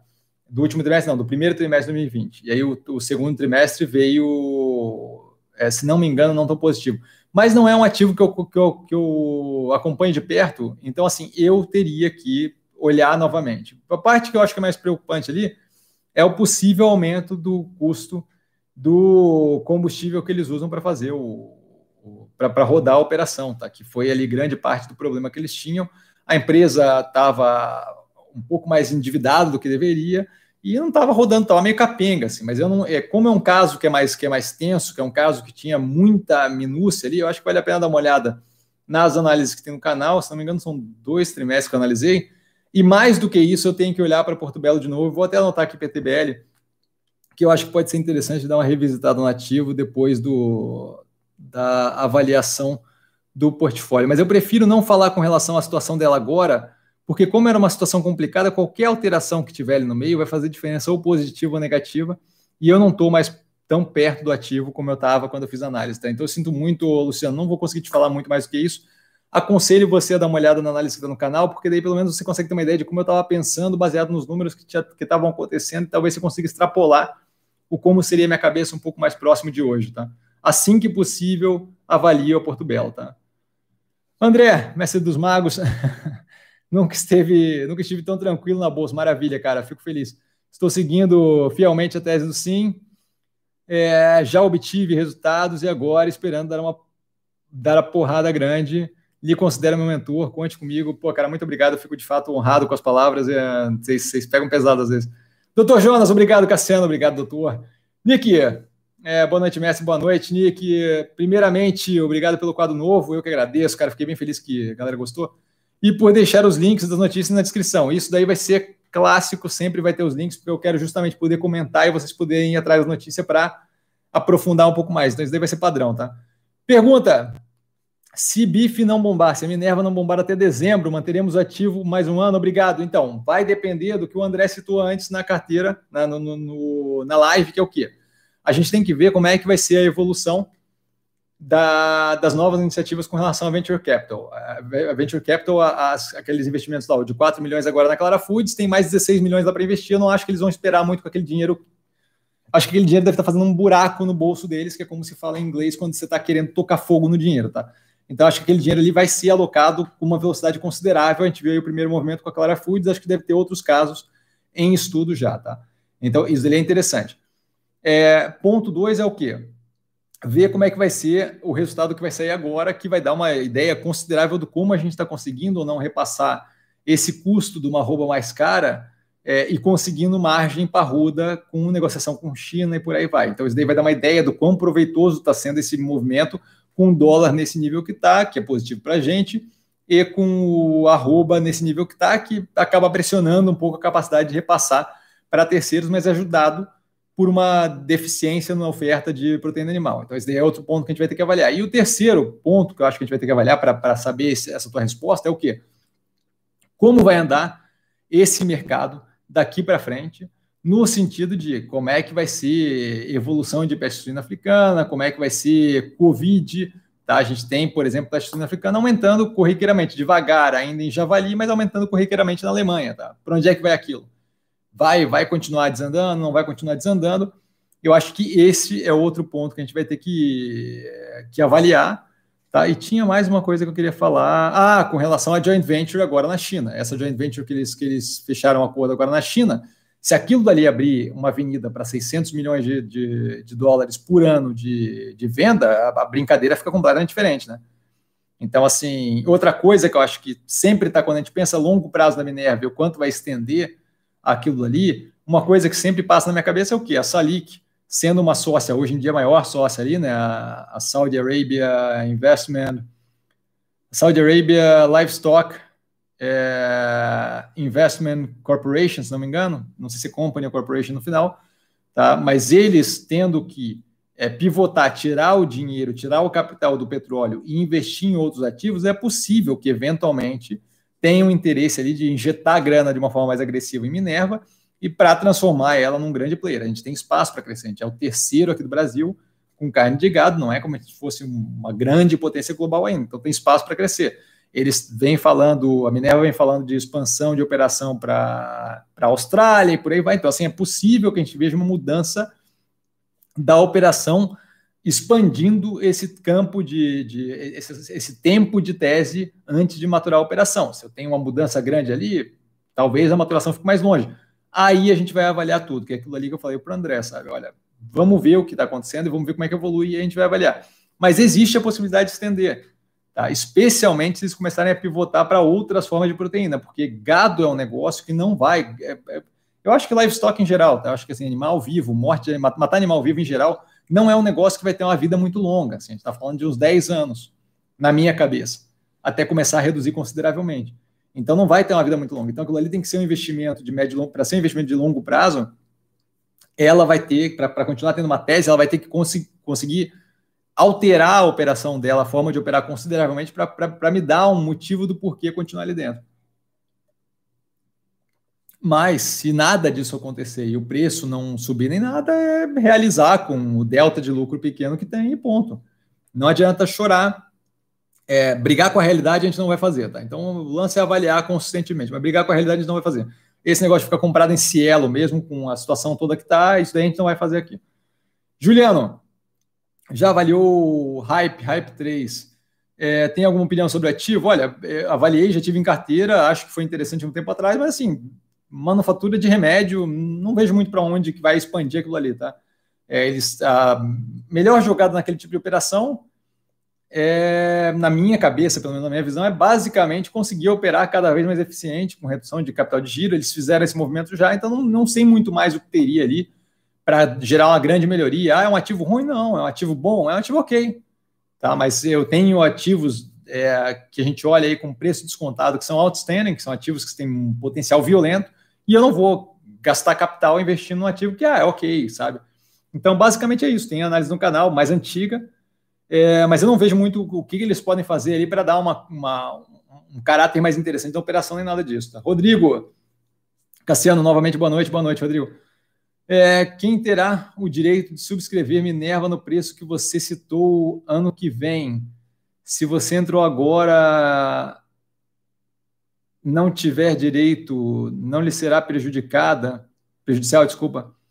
Então, não entendi muito bem o que você falou, mas eu vou dar uma explicação aqui em geral, tá? É, o que aconteceu foi assim, a gente teve uma subscrição, se não me engano, no final de 2017, que vence no final de 17, 18, 19, 20, não, acho que foi final de 2018, final de 2018, tá? 18, 19, 20, não, 18, desculpa, 19, 20, 21. Vai vencer em setembro, se não me engano, de 2021. Quem comprou as ações naquela operação da, da subscrição, comprou ações da Minerva até 75% do capital pelo preço de 6,42 e que para cada ação comprada, tá, ganhou uma opção de compra em 6,42. Se você tem essa opção de compra que hoje é conhecida como BIF 11, você pode realizar a cada a cada mês você pode fazer o pedido de, de subscrição e comprar ações da Minerva a 6,42 através da opção. Tá? É, se esse direito de subscrição, se esse direito de, se essa opção de venda, se essa opção de compra, desculpa, vencer, com certeza eu vou perder dinheiro, mas eu não vou deixar isso acontecer. Eu não entendi muito bem se foi isso que você perguntou. Se você quiser me explicar um pouco mais ali embaixo, assim que eu chegar lá eu, eu, eu respondo melhor, tá? Mas é que realmente ficou confuso para mim, Rodrigo. Alexandre, parabéns pelo compondo a tese. Obrigado, Alexandre. Você acha que a participação na Clara Food é positiva é, por expandir o negócio ou possibilita mais à frente é, diminuição, a exposição do risco da empresa na compra da carne. Então, eu acho que é positiva por vários pontos, incluindo os dois que você falou. Eu acho que a primeira coisa, assim, como eu comentei agora há pouco, é a, a questão de livestock, de matar animal para consumir, eu acho que não é um negócio que vai durar por muito tempo. Tá? Acho que vai cada vez mais, não vai zerar, não vai zerar, mas acho que vai cada vez mais reduzir a quantidade do que a gente faz. Tá? É, acho que tem vários pontos positivos em não fazer mais desse jeito, e eu acho que a gente vai cada vez mais, à medida que vai viabilizando outras formas de fazer proteína animal, laboratório, através de VET, através daqueles tubos gigantes com praticamente líquido amniótico dentro, onde a, a proteína vai vai, vai, vai reproduzindo e fazendo um, um pedaço de carne com uma célula do animal, é, ou essa, esse processo de fermentação da clara food, é, ou outro processo qualquer, acho que isso daí vai cada vez mais estar em voga. E aí, como eu falei no como tese, a ideia da Minerva é o quê? Ela é uma atravessadora. Então, o que ela presta de serviço e que é interessante para esse tipo de empresa que faz a proteína é que ela tem uma boa relação comercial com a indústria, com os produtores e você consegue ter, tendo essas pontas e, e, e longo tempo de negociação comercial, onde você está brigando por margem e sabe até onde você pode ir, sabe como negociar, aquilo ali ajuda uma empresa dessa a se potencializar comercialmente. Então, imagino eu, a Minerva, como a parte comercial desse tipo de operação. Sendo a parte comercial desse tipo de operação e ganhando ali no delta da margem, a Clara Foods é como se fosse passar a ser o pecuarista e, e operações desse gênero, tá? E o, a Minerva continua operando ali como atravessador dessa brincadeira, fazendo justamente o trabalho de negociação dos preços ponta a ponta. Imagino que talvez ela possa se envolver num processo, em algum processo de embalagem ou qualquer coisa desse, desse gênero, no meio do período, no meio do, do, do processo ali. Mas eu não preciso de um investimento muito grande, dado que eu vou trabalhar como. É, eu tenho participação na empresa, o que é ótimo, eu tenho acesso à tecnologia deles, o que é ótimo, e eu sou um distribuidor direto daquilo ali é, para terceiros. É ótimo. Então, assim, eu acho que casa bem com a operação da, da, da, empresa. Isso daí expande a operação, os negócios, como você falou, o que é maravilhoso. Além disso, sim, me tira de perto do risco da carne, certo? E, como se não bastasse, eu passo a ser sócio de uma empresa que tem um potencial considerável. Se aquilo ali vinga como. Já vingou, né? Como, como prova de conceito, mas aquilo ali começa a vingar e expandir mais, usando levedura, para fazer outros tipos de proteína, e você começa cada vez mais conseguir explorar esse tipo de coisa, você vê ali um, um, horizonte considerável que tecnologicamente seria muito positivo e a Minerva é dona de parte daquele negócio. Então, assim, mesmo que seja só como investimento, seria um ótimo negócio. Então, vale lembrar que a gente tinha 20 milhões no fundo de dólares e quatro foram gastos na Clara Foods, tem espaço tanto para aumentar a posição na Clara Foods como para expandir para outras tá? operações. Eu acho que a Minerva está cada vez mais se transformando numa empresa, é, tá, tá evoluindo como empresa e isso vai acabar refletindo positivamente no negócio. Mas, basicamente, respondendo a pergunta, sim, é positivo por, pelos dois pontos. Expandir os negócios, sim, expande, e possibilita uma diminuição à exposição, é, não digo na, da, do risco da empresa na compra da carne, eu digo de participar do mercado de carne da forma que é feita hoje, matando animal. Eu acho que esse risco você mitiga consideravelmente quando você consegue outras avenidas para participar do negócio como um todo, tá? Sem ter que participar através da, da, da, da, da compra do gado, execução do gado e, e picotar o gado, tá? André, boa noite, Cassiano. Boa noite, André. Poderia comentar a B2W, teve uma queda relevante nesses últimos dias. Teve uma queda relevante nesses últimos dias por causa do resultado, que não foi o mais positivo do mundo. É, eu tenho, tenho interesse em analisar a empresa, vou escrever aqui de novo, mas está na lista, tá? Eu não acompanho a empresa de perto, eu não tenho como comentar é, como é que os números estão, tá? Não vi agora de perto, eventualmente eu vou entrar no ativo, e por que que eu não tive ainda interesse em olhar o ativo de perto, porque eu estou comprado em, em via varejo, eu estou bem tranquilo com aquela operação, e eu acho que é, não tem comparação de uma coisa com a outra, tá? Acho que a via varejo está bem mais é, positivamente posicionada. O que eu tenho acompanhado da B2W e visto por cima é mais do mesmo, corriqueiramente, sem nada que de fato faça a empresa é, dar uma guinada muito positiva. Nesse período, é, eles estão passando dificuldade, enquanto é, operações como Magazine Luiza e Via Varejo estão conseguindo lidar muito bem com essa operação. Eu não, vejo por que alocar naquele, naquele ativo nesse momento. De qualquer forma, eu vou olhar ela mais a fundo, eu não consigo nesse momento te dizer se a queda relevante de fato tem justificativa ou não, porque eu teria que olhar mais a fundo o ativo e eu não vou ficar chutando aqui, tá? Então, eu sinto muito, não tenho, é, não me sinto confortável para fazer qualquer tipo de comentário mais, mais relevante com relação a isso, tá? Alexandre, o que está acontecendo com o grupo Mateus? Só cai. Então, eu avaliei o IPO, não achei que fosse a melhor opção, e é bem possível que ele. Por que, que só cai, eu não saberia te dizer. O mercado como um todo está derretendo. Talvez não seja só ele, eu não sei quanto é que é o nível da queda, tá? Mas o que a gente vê é que na análise do IPO do canal, você vê claramente ele muito mais caro do que operações como, por exemplo, do Carrefour, que é a que eu avalio. É, é, eu, aqui eu emparelho com ele. Então, acho que vale a pena dar uma olhada na análise do canal, ver ali o, a avaliação que eu faço e você vai ver que assim, o ativo saiu absurdamente mais caro do que é o Carrefour, que é uma operação que tem um banco dentro, então assim, que é o, o, o Banco Carrefour, que eu acho muito mais interessante do que a deles. Assim, é, é o líder de atacarejo nacional, então eu, eu não vejo muito bem é, o porquê que o Grupo Mateus deveria ser mais caro do que o Carrefour. Então, para mim, basicamente é isso. O porquê categoricamente só cai, eu não tem como falar, porque você tem que perguntar para quem de fato está vendendo, para quem está comprado no ativo, para o mercado como um todo. Isso aí não, não tem como saber, a gente tem como ter uma ideia. Tá? Mas eu, se tivesse que chutar, é, é justamente isso. O ativo foi mal precificado e agora está pagando o preço.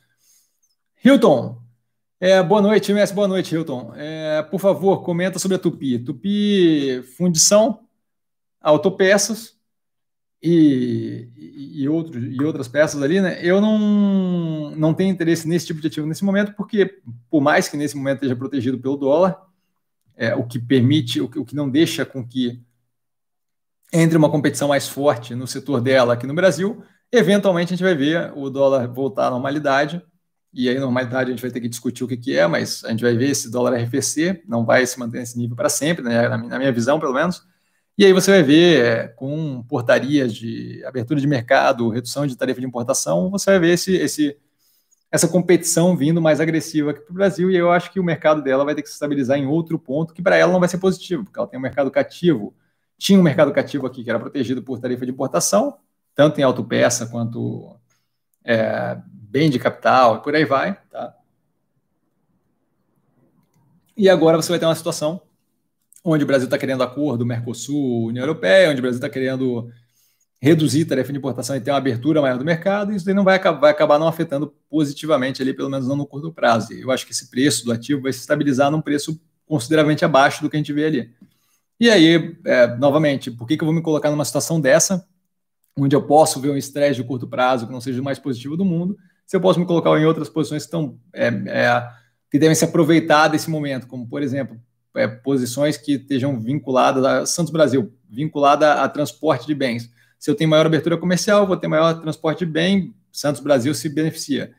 Se eu tenho maior abertura comercial, redução da tarifa de importação, varejo de bem importado se beneficia. E por aí vai, sabe? Então, assim, é, enquanto uma redução do dólar somado a uma redução da taxa de importação favorece empresas como Via Varejo, Magazine Luiza, B2W, por quê? Porque eu consigo vender muito mais iPhone, muito mais é, máquina de lavar, se eu consigo comprar com um dólar mais barato e sem tarifa de importação, por que, que eu me colocaria numa operação que vai justamente não se beneficiar com isso? Vai, vai, vai, vai ver uma competição aumentar, a margem diminuir, volume diminuir, então não vejo por que está ali, tá? Basicamente isso. Por isso que eu saí da Mali Metal Leve, que era a empresa que eu tinha na carteira, que não vejo como, como, como interessante. Vale lembrar que nesse mesmo ramo aí, a Yoshi Maxion está analisada no canal.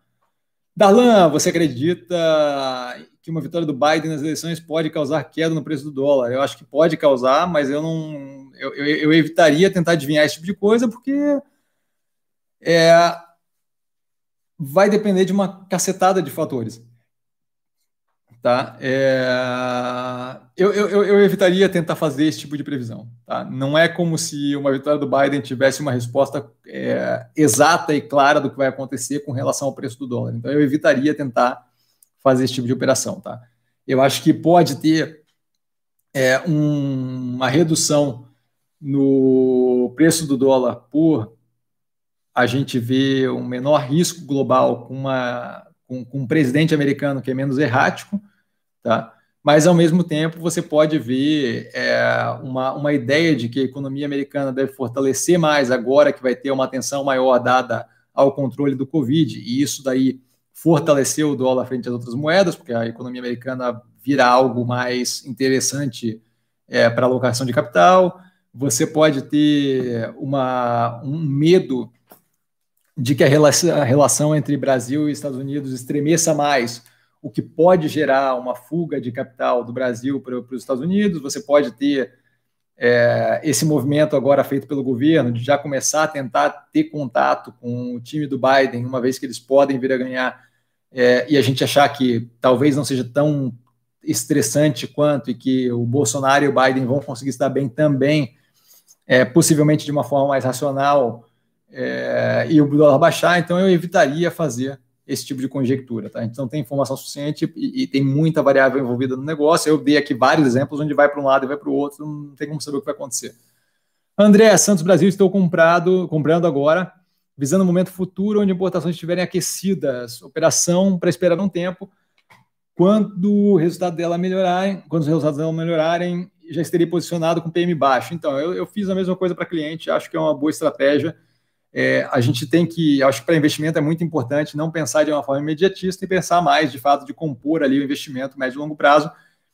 É, eu não preciso que o investimento me dê em X dias uma paulada de dinheiro, eu preciso que o investimento seja racional, seja consistente, consiga compor portfólio consistentemente, sem eu tomar na cabeça nesse meio tempo. Não adianta eu ganhar 10% num dia e perder 15%, 30% do outro porque eu chutei, tá?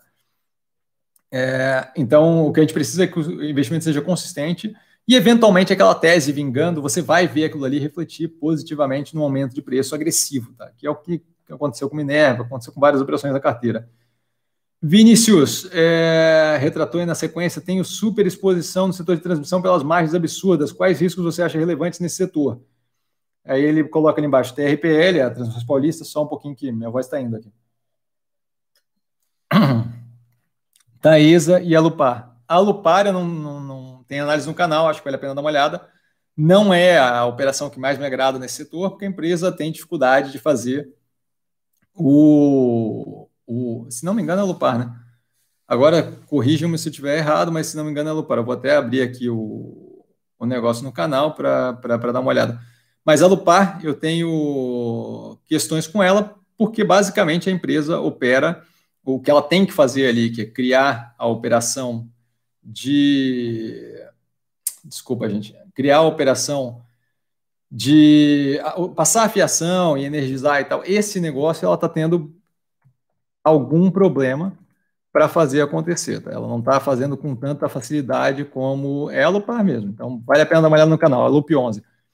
Está aqui no canal. É, ela está tendo alguma dificuldade de fazer aquilo ali acontecer como outras operações fazem, que é o caso da Thaís TRPL, que essa parte operacional da engenharia não é propriamente um problema. Tá? Então, a Lupara teria um pouco de, de, de, pé atrás.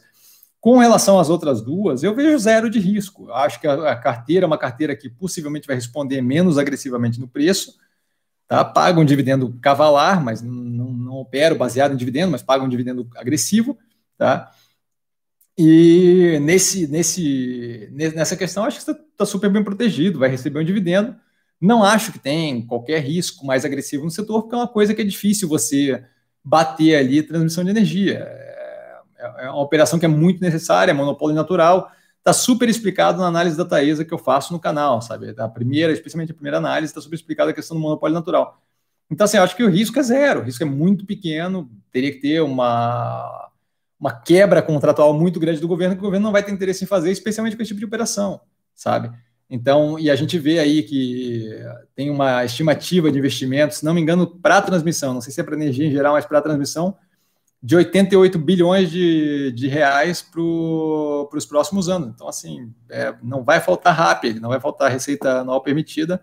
Eu acho que é uma operação boa. Eu só acho que, assim, você deixa de aproveitar a oportunidade de um estouro de preço mais agressivo em outros ativos que também tem, uma, tem um risco maior, mas não um risco inviável, se alocando completamente em transmissão. É, é, é uma tranquilidade do caramba? Com certeza é uma tranquilidade do caramba, mas assim, eu quero só tranquilidade, eu, eu, eu salpicaria um pouco de risco nessa carteira. Tá?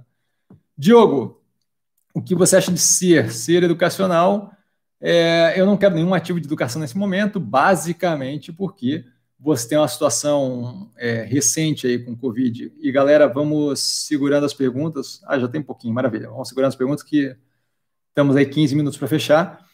Você tem uma situação nesse momento, o Diogo, onde é cada vez mais complicado é, a gente ter uma, um planejamento que me permita falar, não, eu vou estar tranquilo no emprego, eu vou ter um emprego tranquilo, eu vou conseguir fazer uma faculdade de quatro anos, então eu vou fazer um investimento, porque é um investimento do caramba você pagar uma faculdade, certo? Uma vez que você começa, não tem muito como parar. Você pode travar na metade, mas você travou o dinheiro que você pagou até ali de mensalidade não vai voltar, certo? Então você tem que ter um horizonte consideravelmente tranquilo, tá? De médio e longo prazo, que permita você falar, não, eu vou fazer um investimento de quatro anos ou de dois anos, vou fazer uma, uma especialização ou qualquer coisa assim. E eu não vejo isso acontecendo e não vejo isso voltando tão cedo. Por quê? Porque a gente tem um momento onde a gente tem aí um, uma, um, um furacãozinho básico no mercado de trabalho, onde muitas das pessoas que poderiam fazer uma faculdade privada não vão conseguir fazer ou não vão ter direito, não vão ter vontade de fazer, por quê? Porque afeta psicologicamente a minha capacidade.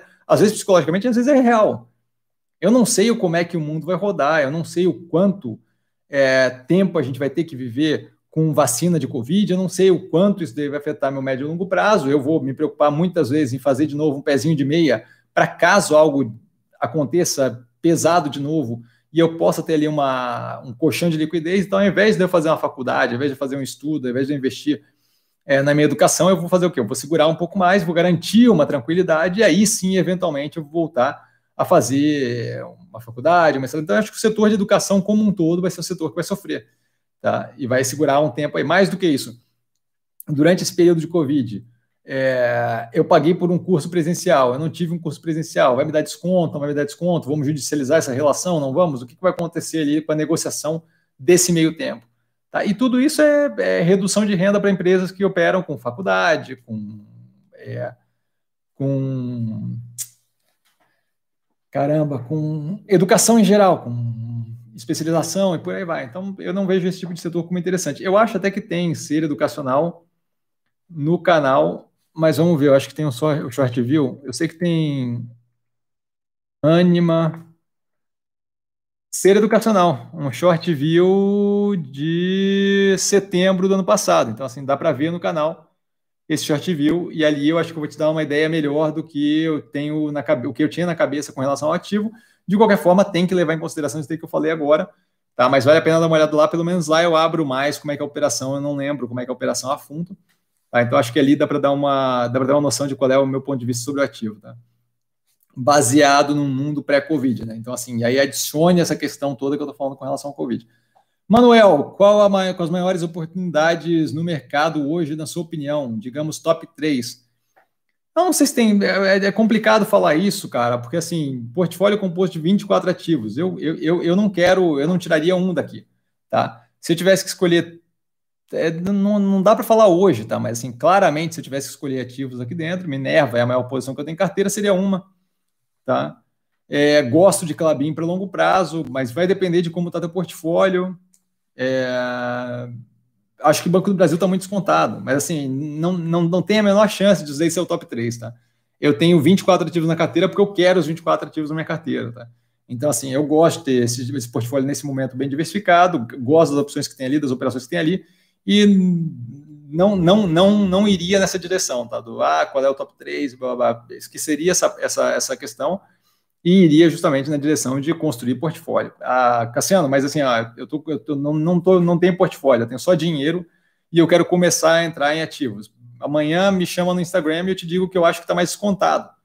Mas assim, novamente, volta a dizer assim, acho que não, não, não, não tem essa de ah, top 3, não sei o que, nem nada disso. Tá? Eu tenho 24 ativos na, na carteira porque eu quero ter os 24.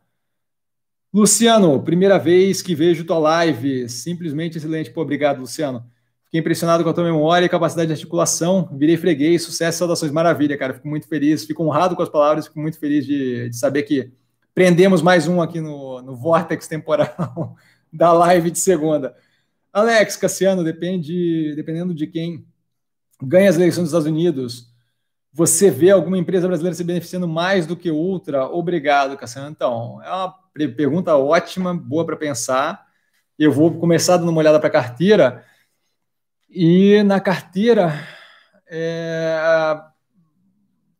olha, acho que assim, ó, vamos lá. É, acho que MRV da carteira, da carteira, tá? Porque assim, ó, muita empresa no, no, no mundo, no, no Brasil, eu, eu, minha cabeça está rodando aqui, mas vamos com calma na carteira MRV, com a operação da HS na Flórida, e se não me engano, Texas também, é, a gente tem uma possibilidade de ver, e aí assim, supondo, conjecturando, né, dado que a gente está aqui brincando de conjecturar e tem mais 10 minutos, conjecturando, a gente tem a possibilidade tá, de ter ali um, é, uma preocupação maior do COVID, com o Covid na, nos Estados Unidos, e isso daí gerar uma, um retorno à normalidade de uma forma mais, mais é, parcimoniosa e sem esse negócio de ah, o vírus já acabou e ninguém precisa usar máscara e vamos fazer rally e vamos fazer encontro com um monte de gente junto.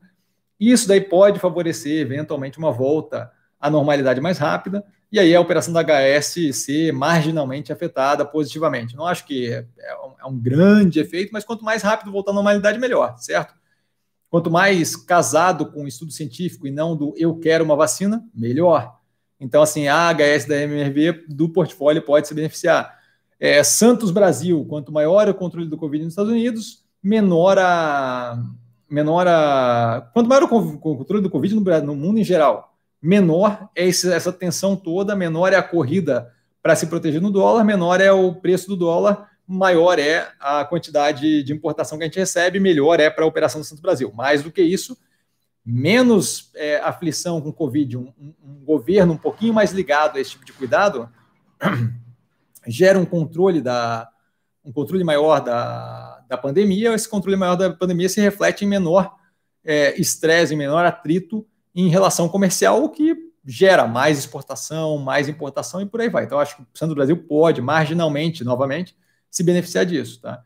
É, Ultrapar, você tem um, Aí a outra parte pode, pode se beneficia por um lado se, e, e, é, e, é, um pouco não tão positivo por outro. Né? Se você tem redução de dólar via varejo, você tem uma queda de preço de eletroeletrônico em geral, isso é positivo para a venda de, de varejo. Ultrapar, se você tem uma, uma, um controle, isso daí tudo supondo que o Biden faça um bom trabalho com relação ao Covid, tá? É, mas você tem um, uma melhoria é, das condições nos Estados Unidos, você tem um aumento da, do consumo de petróleo, através de maior, mais gente na rua, maior uso de combustível, por aí vai, você pode aumentar o preço do petróleo, que afeta o preço dos derivados como combustível, que afeta o preço do estoque da Ultrapar, que faz um ganho ali de curto prazo, mas novamente, nada muito grave. É, olha, honestamente, acho, acho, acho, acho que a diferença não é. A diferença é muito grande para o longo prazo americano no fato de voltar à normalidade. Eu não acho que a diferença no curto prazo vai ser tão agressiva assim, tá? Então, dei aqui alguns exemplos que são todos marginalmente afetados, mas não vejo assim um grande, nesse momento pelo menos, não vejo um grande, grande benefício. Talvez seja bem positivo para a Marfrig. Um controle maior no Covid garante que eles não tenham que fechar nenhum tipo de operação de frigorífico. Pode ser negativo também, porque o Biden pode, justamente para querer controlar o Covid, tocar o botar uma pausa na, naquela, naquele tipo de operação que é um que é um spreader considerável. É, um, é, é a operação de frigorífico naquele porte americano acaba gerando mais contaminação. Então é complicado dizer. Eu não acho que vai ser um efeito tão grande é, ele ganhar ou perder. É, acho, acho que é mais um efeito para o povo americano, longo prazo, a, a continuidade desse tipo de é, viver no pós-fato, onde fato não interessa, onde lei não interessa, eu acho que isso daí é problemático para o longo prazo. Tá? Eu acho que volta à normalidade com Biden seria positivo para os Estados Unidos, médio e longo prazo. Vinícius, quais as melhores formas de avaliar uma empresa em fase de investimentos como a ômega geração? Tem dificuldade de avaliar se o ativo está caro ou barato em relação ao potencial. Então, é um, jeito que eu acho interessante de, de, olhar esse ativo, eu acho que vale a pena dar uma olhada nas análises do canal, tá? Porque eu venho acompanhando bastante tempo, mas um jeito que eu acho interessante, se você quiser, tipo, ah, eu quero olhar para o ativo e, e, e, procurar entender o básico ali do que está acontecendo. É, o preço estabilizado de mercado quando ela era é, com seis meses do IPO, você vê um preço estabilizado que o mercado definiu, pô, não, é, é isso daqui. E aí você vê daquele período em diante o quanto ela cresceu operacionalmente, aí eu usaria índices como, eu usaria índices não, mas usaria medidas como o EBITDA, lucro líquido, o quanto ela melhorou para quanto o preço subiu e o quanto ela tem como ir para frente daquilo. E aí você sabe se você está pagando o crescimento futuro ou não. Eu faço isso em algumas operações. Uma delas foi, recentemente eu fiz alguma operação que, que eu avaliei dessa forma, agora não me lembro, tá? mas recentemente eu avaliei alguma operação dessa forma olhando para ela VEG, se não me engano. Acho que foi a VEG que eu fiz isso, tá? Do tipo, quanto eu estou pagando. Ah, não, a VEG não, a B3. A B3, a B3 fez exatamente isso, tá? Não sei se a VEG eu fiz também, mas a B3 fez exatamente isso. Você pega o estouro do preço e vê o quanto ela melhorou naquele período a operação. E aí você consegue ter uma noção do quanto aquilo ali foi causado por, de fato, uma melhoria na operação, pelo aumento no EBITDA, casado com o aumento no quanto eu estou pagando, e o quanto não tem nada a ver, o quanto foi simplesmente eu estou pagando o crescimento futuro, ou ainda estou com o ativo descontado. Acho que vale a pena dar uma olhada nesse, nesse ponto. Eu estou dentro de uma geração comprado, estou bem tranquilo e vamos para o longo prazo, muito crescimento para acontecer, a empresa está operando muito bem.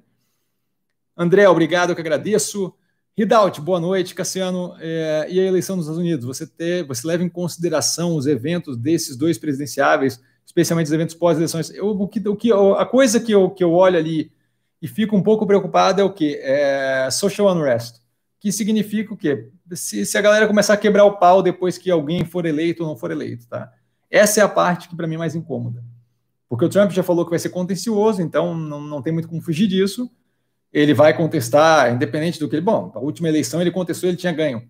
Então, assim, é, essa parte do. A questão que pega para mim é o quanto a galera vai quebrar o pau, o quanto vai ser. É, o quanto vai ter de social unrest, o quanto vai ter de, de, de, de quebra-pau entre o pessoal que é mais leaning democrat, que é, que é, que é mais no direcionamento de democrata, e o quanto é o, o, o pessoal do, do, do Trump vai de fato querer ir para porrada e foi roubado e qualquer coisa do gênero. Essa é a parte que eu acho que incomoda mais. Se isso daí acontecer de uma forma mais ou menos racional e controlada, é, não, não vejo como incômodo, não vejo como nada que vá afetar médio, médio e longo prazo. Acho que eu vejo como uma volta à normalidade é, o Biden e vejo como o status quo, a manutenção dessa, dessa questão mais errática, o, o Trump mas não vejo como preocupante propriamente um outro ser eleito. Eu vejo como preocupante, e não preocupante, ó, oh, meu Deus do céu, mas assim, ó, eu vejo como um pouco mais problemático, um pouco mais estressante se tiver social unrest. Se a galera começar a tirar um no outro, ir para a rua e querer porrada, eu acho que isso daí vai ser problemático, tá? Guilherme, é... boa noite, boa noite. Hoje eu vou assistir a gravação. Bom descanso. Obrigado, cara. Boa, boa, bom descanso para você também. Alex, derradeira de hoje, Cassiano. Opa, manda ver. As empresas do setor de educação seriam investimento de longo prazo, onde tende a depender muito de renda e confiança. A compra de um apartamento, continuação abaixo. É, não seria baseado nos mesmos pilares do que se fazer uma faculdade? Valeu, Cassiano. Com certeza e um ótimo paralelo. E é ótimo paralelo porque justamente prova, é, mostra o ponto que eu estou colocando. Com certeza, com certeza. Quando eu faço uma, uma faculdade, eu estou com, com, construindo capital intelectual, no caso, para usufruir daquilo no médio e longo prazo. E isso é show de bola. Quando eu estou comprando apartamento, estou construindo capital fixo para usufruir no longo prazo. Show de bola. A grande diferença é o quê?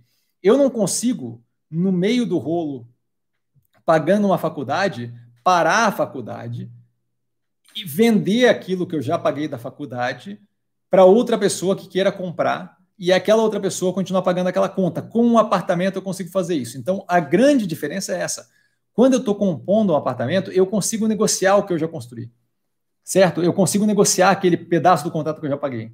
Eu consigo pegar um contrato 15% pago, conseguir um comprador, passar para ele e vender para ele, às vezes até com ganho, aquele restante que ele tem para pagar naquele apartamento que ele quer comprar. Essa é a grande diferença. Eu não tenho essa liquidez no que tange é, ativo intelectual. Eu não consigo revender o que eu já paguei da faculdade para outra pessoa. Eu conseguiria revender no sentido de é muito mais complicado. Não sei quem assiste aqui seriado. é, mas aquele seriado Suits, o que a Jessica Pearson faz com. Nossa, saber o nome de cor com, com sobrenome é vergonhoso, né, cara? Mas assim, o que a Jessica Pearson faz com o. Com Harvey, com Harvey Specter, caceta, é terrível. Assim, é o nome de cor de um personagem fictício, é horrendo. E, caceta, tá com tempo sobrando. Mas assim, o que a Jessica Pearson faz com Harvey Specter é basicamente isso. Ela financia a faculdade, a faculdade dele em Harvard, tá? Justamente porque ela tem o compromisso dele de voltar e trabalhar para ela por um bom tempo, justamente fazendo com que ele pague aquela educação que ele teve para ela. Tá? Isso daí, naquele caso ali, acontece, mas assim, é um caso em um milhão e as coisas não são. É, é, é, um contrato de gaveta, não é um contrato fechado e firmado como é um contrato de. de, de é, como é um contrato de compra de um imóvel. Mais do que isso, eu consigo fechar aquele contrato, eu consigo fechar com aquela pessoa conversado aquela vez. Eu não consigo ir a mercado e jogar esse contrato a mercado assim. Tá? Não é trivial. Até tem formas, mas não é trivial e no Brasil é muito pouco utilizado. Tá? É, então, esse é o grande ponto. Eu adorei a pergunta por causa disso, porque mostra claramente a diferença. A diferença é que eu não consigo, eu consigo revender um apartamento se no meio do caminho ficar difícil. Eu não consigo revender a educação que eu tive se no meio do caminho ficar difícil. Basicamente isso, tá? Obrigado pela pergunta, Alex. É, Marcelo, boa noite, mestre. Estou acompanhando as plataformas e já tem muitas empresas com preços próximos aos de março, primeira onda de Covid, com muitas oportunidades para baixar o PM preço médio. Então, acho ótimo, só cuidaria com as empresas das quais estamos falando. Tem algumas que estão próxima de março com um motivo e outras que não tanto, tá? Então, assim, vamos cuidar. Eu, eu procuraria me ater a empresas do portfólio, tá? André, é, que empresas da Bolsa Brasileira podem ser consideradas ESG, Cassiano? Obrigado. Então, depende do quanto você leva a sério a questão do ESG. ESG, para quem não sabe, é Environment, Social e Governance, que são três é, vertentes aí para você ter empresas de certa forma mais responsáveis, com o meio ambiente, com o social e com governança corporativa. Tá? Eu acho que assim é, querer falar disso aqui no Brasil e aí falar ah, tem fundo de ESG e aí entra Vale, pô, por favor, né? Você está minerando, não, tem a menor chance de você ser ESG se eu levar esse negócio ao extremo. Então acho que depende muito do que você está falando como de fato ESG. Acho que tem várias empresas aí que estão se preocupando. A gente viu aí movimentos a Magazine Luiza com aquele negócio de fazer trainee só para negro, é, claramente querendo botar uma vertente do social ali mais agressiva. A Clabin se envolvendo. É, é, bom, a, a Ambipar, a Ambipar se envolvendo, a Ambipar é com certeza completamente voltada ali à parte do E ali, do, do, do environment, certo? Uma vez que ela trabalha com é, tratamento de resíduo e por aí vai. Então, assim, é outra empresa que tem dessa. É, são poucas no mercado brasileiro que eu acho que, que, conseguiriam entrar nisso. O que a gente tem bastante no mercado brasileiro é o quê? Ah, ela é ISD para esse setor. Então, assim, você tem a, é, a, a Clabinha super positiva e trabalha dejeto e tal, não sei o quê, pro setor de papel e celulose. Papel e celulose continua sendo trash, mas para aquele setor você tem um efeito ali um pouco mais positivo, ela não é das piores. Então, assim, eu acho que é, é, vai muito de ISD, ISD, eu acho que é ambipar aqui, sabe? E, e talvez uma ou outra, sabe? Mas é, é, é, complicado querer balizar nisso. Acho que se eu tivesse que dizer uma, seria ambipar. Tá? E teria que vasculhar mais aí, mas a princípio ambipar. Ou empresas que não têm qualquer tipo de relevância é, ambiental e que fazem o papel social ali é, mais ou menos dentro do, dos conformes, a Apivida. Tá? Não é propriamente uma empresa que vai poluir agressivamente o meio ambiente, faz um papel, tem um papel social de reduzir o custo de plano de saúde privado, talvez considerável ali, mas e tem uma governança que é boa, tá? Mas basicamente assim é complicado aqui no Brasil pegar efetivamente empresas desse ramo. Galera, vamos parar com a pergunta aí que a gente já venceu o tempo. Vinícius, obrigado, Cassiano. Comecei a ver seus vídeos agora. Vou acompanhar mais, ótima qualidade do conteúdo. Vou fazer a primeira alocação na ômega. Crescimento está interessante mesmo. Cara, muito obrigado. Dá uma olhada nos vídeos da análise da ômega no canal. Estão todos lá. Frederico, olá, boa noite. Olá, boa noite. Por favor, falar da Yoshiko Maxion. Tenho na minha carteira e apesar das dificuldades da empresa, me parece bastante sólida. O que esperar do seu futuro? Então, com relação a Yoshiko Maxion, dado que a gente venceu aqui o tempo, eu peço, Frederico, que você olhe a análise no canal. Eu analisei o segundo trimestre de 2020 recentemente. Tá tudo lá, tá? Tá bem explicado. Acho que vale a pena dar uma olhada. É, não lembro a fundo aqui qual era o ponto, acho que vale a pena dar uma olhada lá. E a log, estou pensando em inserir na carteira, a favor, comentar, grande abraço. A log está analisada no canal, vai sair a análise desse trimestre, gostei bastante da operação. É uma operação que está muito alinhada com o andamento de logística no Brasil, tende a se aproveitar de toda, aliás, foi o foco da, da, da, do resultado agora, né? O, aproveitamento dela desse negócio de e-commerce, ela está fora das praças é, mais craudiadas ali de logística, trabalha com galpão modular, super positiva, vale a pena dar uma olhada na análise que está no canal. Tá? É, eu gosto ativo, acho que é uma ótima operação para ter em carteira e vejo um médio e longo prazo com espaço para crescimento de preço agressivo ainda, acho que está longe de chegar no, no topo. Tá? Eu acho que o trabalho de reciclagem de ativos que eles fazem através de venda de alguns galpões que eles não veem mais o uso tão agressivo como interessante para fundo de investimento imobiliário é muito positivo. Para a gente da Log, talvez não tanto para a galera que está no fundo imobiliário, mas assim, é, é, gosto bastante do ativo, tá? Kleber, boa noite. Qualquer negócio eu estou no Instagram sempre também, tá? Arroba investir com sim. Boa noite, Kleber. É, Itaúsa e YouTube 3. Eu prefiro o Banco do Brasil, acho que está tão descontado quanto ou mais. Tá, a Itaúsa fez uma compra da Liquigás, que eu não acho que foi a compra mais barata do mundo, a, pagou um bilhão quase a mais do que. Eu acho que um bilhão quase a mais do que a Ultrapar estava disposta a pagar, e a Ultrapar, de fato, tinha muita sinergia para conquistar ali com, com o negócio da Liquigás. E o, o YouTube, YouTube 4, na verdade, né, o Itaú, é um ativo que. É, é um banco que trabalha, eu trabalhei lá um bom tempo. É, um banco que rende super bem, mas geralmente o mercado já espera que ele renda o que ele rende. Então, assim, dá menos espaço de subida de preço, como, por exemplo, o Banco do Brasil, que a galera já fica apavorada, baseado no ah, é estatal e vai afundar e não sei o quê. Então, eu prefiro um ativo mais descontado que tem uma segurança, tem o tesouro por trás, a constante possibilidade de eventualmente vai que privatiza. Então, não é uma questão de não gostar do Itaú, eu só prefiro de bancos, de grandes instituições financeiras, eu prefiro o Banco do Brasil, que geralmente está mais descontado, tem o tesouro por trás, é uma instituição que tem feito um trabalho interessantíssimo de redução do, do, do corpo todo dela, é, de funcionário e agência, e racionalizado, e, e, não, é uma, não é algo que é expectativa ali, sabe? No Itaú você já espera e acaba já estando precificado. Cristiano, obrigado pela excelente live, eu que agradeço. Darlan, boa noite, mestre, obrigado pela live com conteúdo de extrema relevância. O Darlan sempre é livro, né? E por estar sempre compartilhando conosco seus brilhantes conhecimentos uma boa semana, boa semana, Darlan. É muito engraçado que ele bota sempre uns, uns testaços, assim. Obrigadão, Darlan. Marcelo, obrigado, Cassiano, como sempre, live show, com muito conhecimento, obrigado. Marcelo, Frederico, obrigado, grande trabalho, obrigado. Alex, valeu, Cassiano, já estou no aguardo da próxima live, maravilha. Antes disso, tem no sábado que vem o Compondo a Tese. Carlos, Carlão, gratidão, mestre, boa noite, boa noite, Carlão. Hidat, obrigado, Cassiano. Galera, por hoje a gente fica por aqui. Muito obrigado a todo mundo. Daqui a pouco eu estou botando isso aqui no, no, no podcast, tá? Muito, muito obrigado. Gostei pra caramba das perguntas. A gente já está vendo ali o compondo a tese começando a gerar um questionamento, outro mais agressivo aqui. Estou super adorando. PC, obrigado, mestre. Valeu, PC. Por hoje a gente fica por aqui. Vale lembrar que quem aprende a pensar bolsa opera com o mero detalhe. E durante a semana aí várias análises. Minerva, amanhã eu devo fazer a 3R petróleo. Na quarta, Minerva, e aí daí para frente a gente vê, porque tem uma cacetada de resultados saindo, tá?